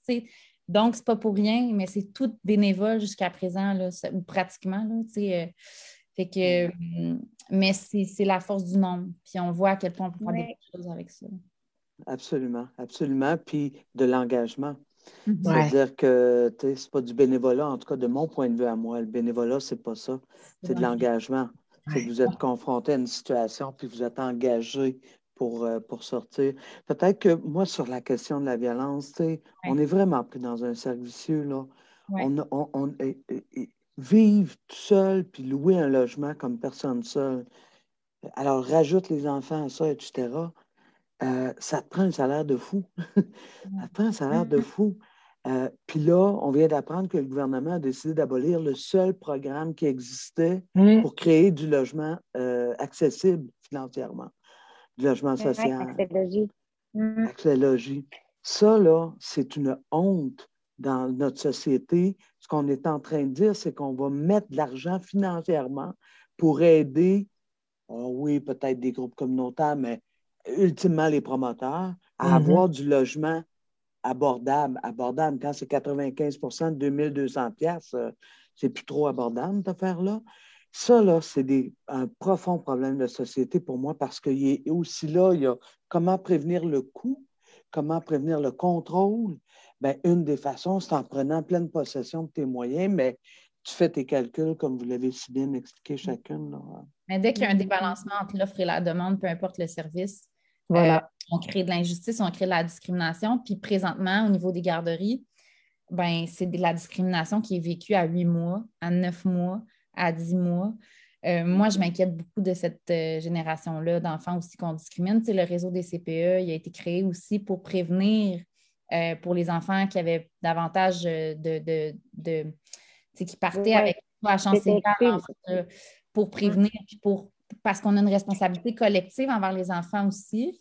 Puis actuellement, mais c'est l'inverse qui se passe. C'est les familles qui, sont plus débrouillardes, plus de moyens, qui arrivent à, mieux vendre leurs enfants. C'est quasiment rendu ça. Moi, c'est, ça ça me ça me dérange profondément qu'on en soit rendu là. Puis c'est pas parce qu'on est des mauvais parents, c'est dans un non-choix, encore une fois. Mm-hmm. Euh, on n'est pas là pour euh, pointer personne du doigt, puis euh, au contraire, là, c'est, de la détresse. mais je pense qu'il y a une colère. Là. moi, je l'ai senti dans nos échanges qui sont restés toujours cordiaux et tout, mais là, je pense qu'on on est devant une aberration à différents niveaux. Euh, qu'est-ce qu'on fait avec cette colère-là? Qu'est-ce que. Hum, où est-ce qu'on s'en va? On la canalise et on travaille, ben, comme on fait présentement, les oppositions, on est vraiment là, mobilisés sur ces enjeux-là. Puis ça, oui, je pense que c'est par là qu'il faut, euh, qu'il faut, faut travailler. C'est en faisant toutes sortes d'événements pour euh, garder le sujet bien d'actualité. Puis euh, moi, j'y crois qu'on est capable de faire, de faire avancer la cause. Ça a toujours été comme ça. Manon pourrait en parler. Là, hein, la loi sur l'équité salariale, là, hein, ça vient de, de, démarches de, des gens dans la rue, des mm. femmes qui se sont levées. Donc, mais ça va prendre des lois renforcées allions-nous en génération aussi? Moi, je me oui. dis, trop de nos échanges, c'est qu'on est, on, on, a tout un bagage différent en même temps, mais on, on vit toutes les mêmes, les, on a tous vécu les mêmes, les mêmes écueils, les mêmes euh, frustrations, les mêmes colères. Puis moi, ce que je trouve beau aussi, c'est que là, actuellement, on dépasse là, juste les jeunes familles. Là. Moi, les grands-parents, euh, les grands-mères sont encore plus fâchés même que nous, des fois, en disant ben voyons donc, j'ai me suis battue pour toi, puis là, tu recules, ça n'a pas de bon sens. Puis les jeunes sont très politisés aussi, mobilisés par rapport à la crise climatique, mais mais actuellement, ça touche les jeunes aux études parce qu'ils voient bien qu'est-ce qui les attend, ces jeunes femmes-là, dans six ans. Ça. Ne s'améliore pas, ça vaut quoi que j'ai fait toutes ces études-là, euh, moi, je pense que là, on est rendu vraiment avec des valeurs, dans le fond, qui, transcendent juste l'enjeu des places en garderie, j'ai l'impression aussi. C'est clair, ben c'est clair parce que c'est la, la base même de notre société. Moi, si vous ne faites pas d'enfants, moi, je ne pourrais pas continuer comme humain à, me développer, à cheminer, à, pour les générations futures. on ne s'en sort pas, ça prend des bébés. C'est pour ça qu'on avait décidé de prendre collectivement en main euh, la réalité des enfants au Québec. C'est un choix, c'est un choix extrêmement politique, mais on est dans un système du chacun pour soi. On est dans un système qui autonomise. Ils vivent maintenant aussi, là? Oui, c'est ça, c'est ça. Alors, moi, dans ce sens-là, de, de revoir dans votre mouvement, moi, votre mouvement me donne énormément de, de, de, gaz, là, de, gaz renouvelable. de l'espoir. Mais beaucoup d'espoir, beaucoup d'espoir parce que c'est effectivement dans la collectivisation, dans se mettre ensemble, qu'on s'en sort, premièrement, et qu'après ça, on change les choses. Fait moi, euh, merci, en fait. Merci à toute la gang euh, qui, depuis, euh, depuis un an maintenant, trouvé dans ma place au travail une voix pour, pour, vous dire, pour vous, vous, exprimer, pour vous. et ensuite, des oreilles pour vous entendre, vous écouter. Puis après ça, tu sais, en éducation populaire, on dit toujours il faut connaître la situation pour la comprendre, pour être capable d'agir. Mm-hmm. Ben, c'est ça que vous faites. Puis euh, merci pour, euh, ben, pour ma fille, qui peut-être un jour aura un enfant elle aussi, euh, mm-hmm. et mon garçon. Alors, une chance d'être là. puis moi, ce qui me donne base mm-hmm. en ce moment, c'est, par exemple, les, les, jeunes filles, ben, les jeunes femmes de La Voix des jeunes comptes, ouais. hashtag mm ils nous écrivent, on se parle, ils vont être là. Les jeunes générations nous suivent. Euh, tout comme nous, on, s'inscrit dans, les luttes qui nous ont précédés. Euh, mais je pense que là, euh, dans, ce lien-là, on parlait, Isabelle, aussi, quand on a brainstormé, je repense à ça. On se disait, présentement, on parle beaucoup d'un troisième lien. Puis oui. premier lien. Mais on se disait peut-être un prochain hashtag collectif, hashtag pour le lien. Le premier, pas le troisième, mais celui qui nous unit, le lien mm. d'attachement, le lien sur lequel tout se base, tout se construit. Euh, mm. je pense que là, il est temps qu'on aligne nos voix. Puis d'ailleurs, je finis avec une invitation. Nous, on va se voir le 17 à l'Assemblée nationale. On va avoir une, on va unir nos voix, unir nos forces. Euh, avec euh, Jules dans, les bras, dans les pattes, pour envoyer un message fort. Euh, mais après ça, ben, on se rejoint le 19 mars. Je ne sais pas si on, va tout être là le 19 ou en tout cas, je sais que beaucoup de députés qui vont être là. l'horaire. Oui, moi, c'est euh, la priorité là, en espérant que rien ne les conditions en Mais, il va y avoir beaucoup de monde. Puis je pense que c'est une occasion pour les parents de, de venir parler avec les députés, de venir porter leur message, être entendu dans du réel, dans du un à un, mais en gang aussi, d'avoir cette énergie-là qui nous, qui nous rassemble. Puis euh, ce, que, ce, que, je vais demander au niveau des prises de parole, c'est que chaque député qui va prendre la parole, en fait, passe la parole à un parent. Euh, aussi, donc, si vous voulez commencer à y réfléchir, quelqu'un de votre comté qui vous accompagnerait à cette euh, journée-là. donc, on veut vraiment que, qu'il y ait des voix qui soient entendues. Puis je pense qu'il est temps qu'on les entende, ces voix-là. donc, premièrement, vous avez fait ce premier travail-là ce soir en lisant des témoignages. Puis je pense qu'il y a beaucoup d'empowerment pour les, pour les femmes à être lues, mais aussi à après ça, prendre la parole. Tu puis euh, mm-hmm. un acte politique de le faire aussi. Myriam, moi, je veux te remercier vraiment parce que tu as réussi à unir quand même trois filles de trois formations politiques où on a eu une discussion des plus formidables ce soir, où c'est bien de réfléchir ensemble. Puis je, moi, j'ai toujours dit, euh, je suis une féministe euh, euh, vraiment des premiers instants, je vais le dire comme ça, pas comme Manon, parce que Manon, Manon, c'était historique dans le fond, dans ton mouvement. Mais, mais pour moi, là, c'est vraiment de pouvoir comprendre à quel point, quand on s'unit les femmes, on peut aller mmh. encore plus loin. Et c'est une démonstration de cette, de cette union-là qui fait la force, encore une fois, ce soir. Puis ben, je vais remercier deux garçons, dans le fond, pour nous avoir permis de nous unir ce soir. Je vais remercier Jérémy et Jules, ton chum et ton garçon, qui nous permettent de s'unir ce soir. Tu vois, hein, tout est dans tout. C'est vrai, oui. Oui, puis tu sais, moi, je veux, je veux souligner aussi le courage. Euh, euh, le courage des femmes du mouvement, le courage de ah tous ceux qui vous entourent aussi pour vous supporter, puis les membres, les, les membres actifs. Je sais qu'il euh, il y a tout le temps des gens là, dans vos événements physiques ou, virtuels. Euh, ça, ça, ça, ça, tient, ça tient fort, puis c'est beau de voir ça. Moi, ça me donne beaucoup d'énergie. Euh, puis ça me donne espoir. Là. Je le disais tout à l'heure, je veux, euh, euh, on veut plus de femmes en politique. puis ça, ça, nous prend aussi de l'espoir pour moi en, demander un deuxième mandat. ça a été une longue réflexion là aussi de me dire, puis, je ne veux pas prendre ma décision en fonction de ça aussi, là, de, de pouvoir avoir des enfants dans un mandat. C'est pas, pas normal ça encore aujourd'hui en 2022. Donc, je pense qu'il ne faut, pas faut, faut envoyer un message de courage, nous aussi, c'est ça que je veux dire, d'espoir, puis euh, que toutes celles qui veulent s'épanouir dans leur, euh, dans leur milieu de, de, travail et, et personnel, qu'elles le fassent sans culpabilité. Il faut qu'on s'enlève ça des épaules, puis qu'on ah. soit capable d'arrêter de, se sentir l'imposteur dans tout ce qu'on fait. là. C'est le jour pour se rappeler, là, le jour du droit de la, Journée internationale du droit des femmes. Donc, euh, c'est le message que j'ai pour nous, les, les je vais vous transmettre notre règle d'or dans toutes ceux et celles qui se sont impliquées dans ce mouvement-là. Euh, qui, qui t'offre la run, je vais le dire comme ça. Là. Euh, nous, on ne s'excuse jamais euh, de prendre soin de notre bébé ou de s'occuper du mouvement quand notre bébé est, il y a quelqu'un qui s'en occupe. Puis à chaque fois qu'on s'excuse, on met 5 dans un sorry jar virtuel. Bravo! on se dit, on se rassemble le samedi soir là, prochain après la manif, puis on se garde dans le sens où symboliquement, à chaque fois qu'on s'excuse, on se rappelle que non, cette, excuse-là, euh, pour qui on s'excuse? Pourquoi on s'excuse? Parce que souvent, on s'excuse pour rien. Je veux dire, on, peut s'excuser dans la vie. je ne suis pas en train de dire excusez-vous jamais. Mais de ne pas s'excuser, mon Dieu, d'exister, de prendre. Oui, puis d'aller souper en, famille, puis de, oui, d'avoir. C'est ça. De, vouloir euh, s'occuper de soi, prendre du temps pour soi, c'est de prendre du temps pour son enfant aussi. Là. ça, vient, ça va dans les deux sens. Mais les filles, vous savez-vous quoi? L'avenir est féministe.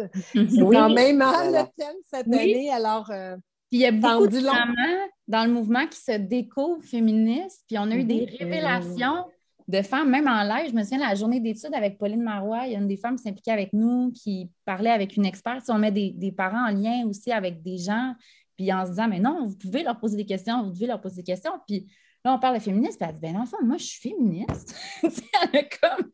Parce que ce mot-là est encore comme. Ah, ouais, oui. Ouais, c'est négatif. Tout ce dont on a parlé ce soir, c'est du féminisme, puis on ne l'avait pas nommé, tu sais. Mm. Euh, mais oui, on est un mouvement profondément euh, féministe pour l'égalité euh, des chances des femmes et des hommes, mais aussi des enfants présentement qui sont beaucoup discriminés pour toutes sortes de raisons. Donc, c'est l'invitation que je vous lance pour l'égalité des chances, qu'on se rassemble et qu'on unisse nos voix, puis on l'a déjà fait ce soir. Fait pour ça, je vous remercie. On est quasiment à 10 heures. Je sais que vous avez eu une giga journée, mais pour ma part, moi, ça m'a nourri beaucoup euh, de, vous avoir avec nous euh, ce soir. Puis euh, un énorme merci. On poursuit la discussion toujours. vous êtes vraiment en contact direct avec nous, puis ça, on l'apprécie beaucoup. puis on va continuer de, de, travailler dans le même sens. Merci énormément d'avoir été toutes là, puis toutes vraies. ça fait vraiment du bien. Merci. Merci à vous. Bonne soirée, les filles. Bonne soirée. Salut. Prenez soin de vous. Et on s'excuse plus. Non, on s'excuse plus, t'as raison. Au revoir. Salut. Au revoir. C'était le podcast de Ma place au travail dans mes oreilles. Musique, Charles Robert Godette. N'oubliez pas de suivre Ma place au travail sur Facebook, Instagram, Twitter et Spotify.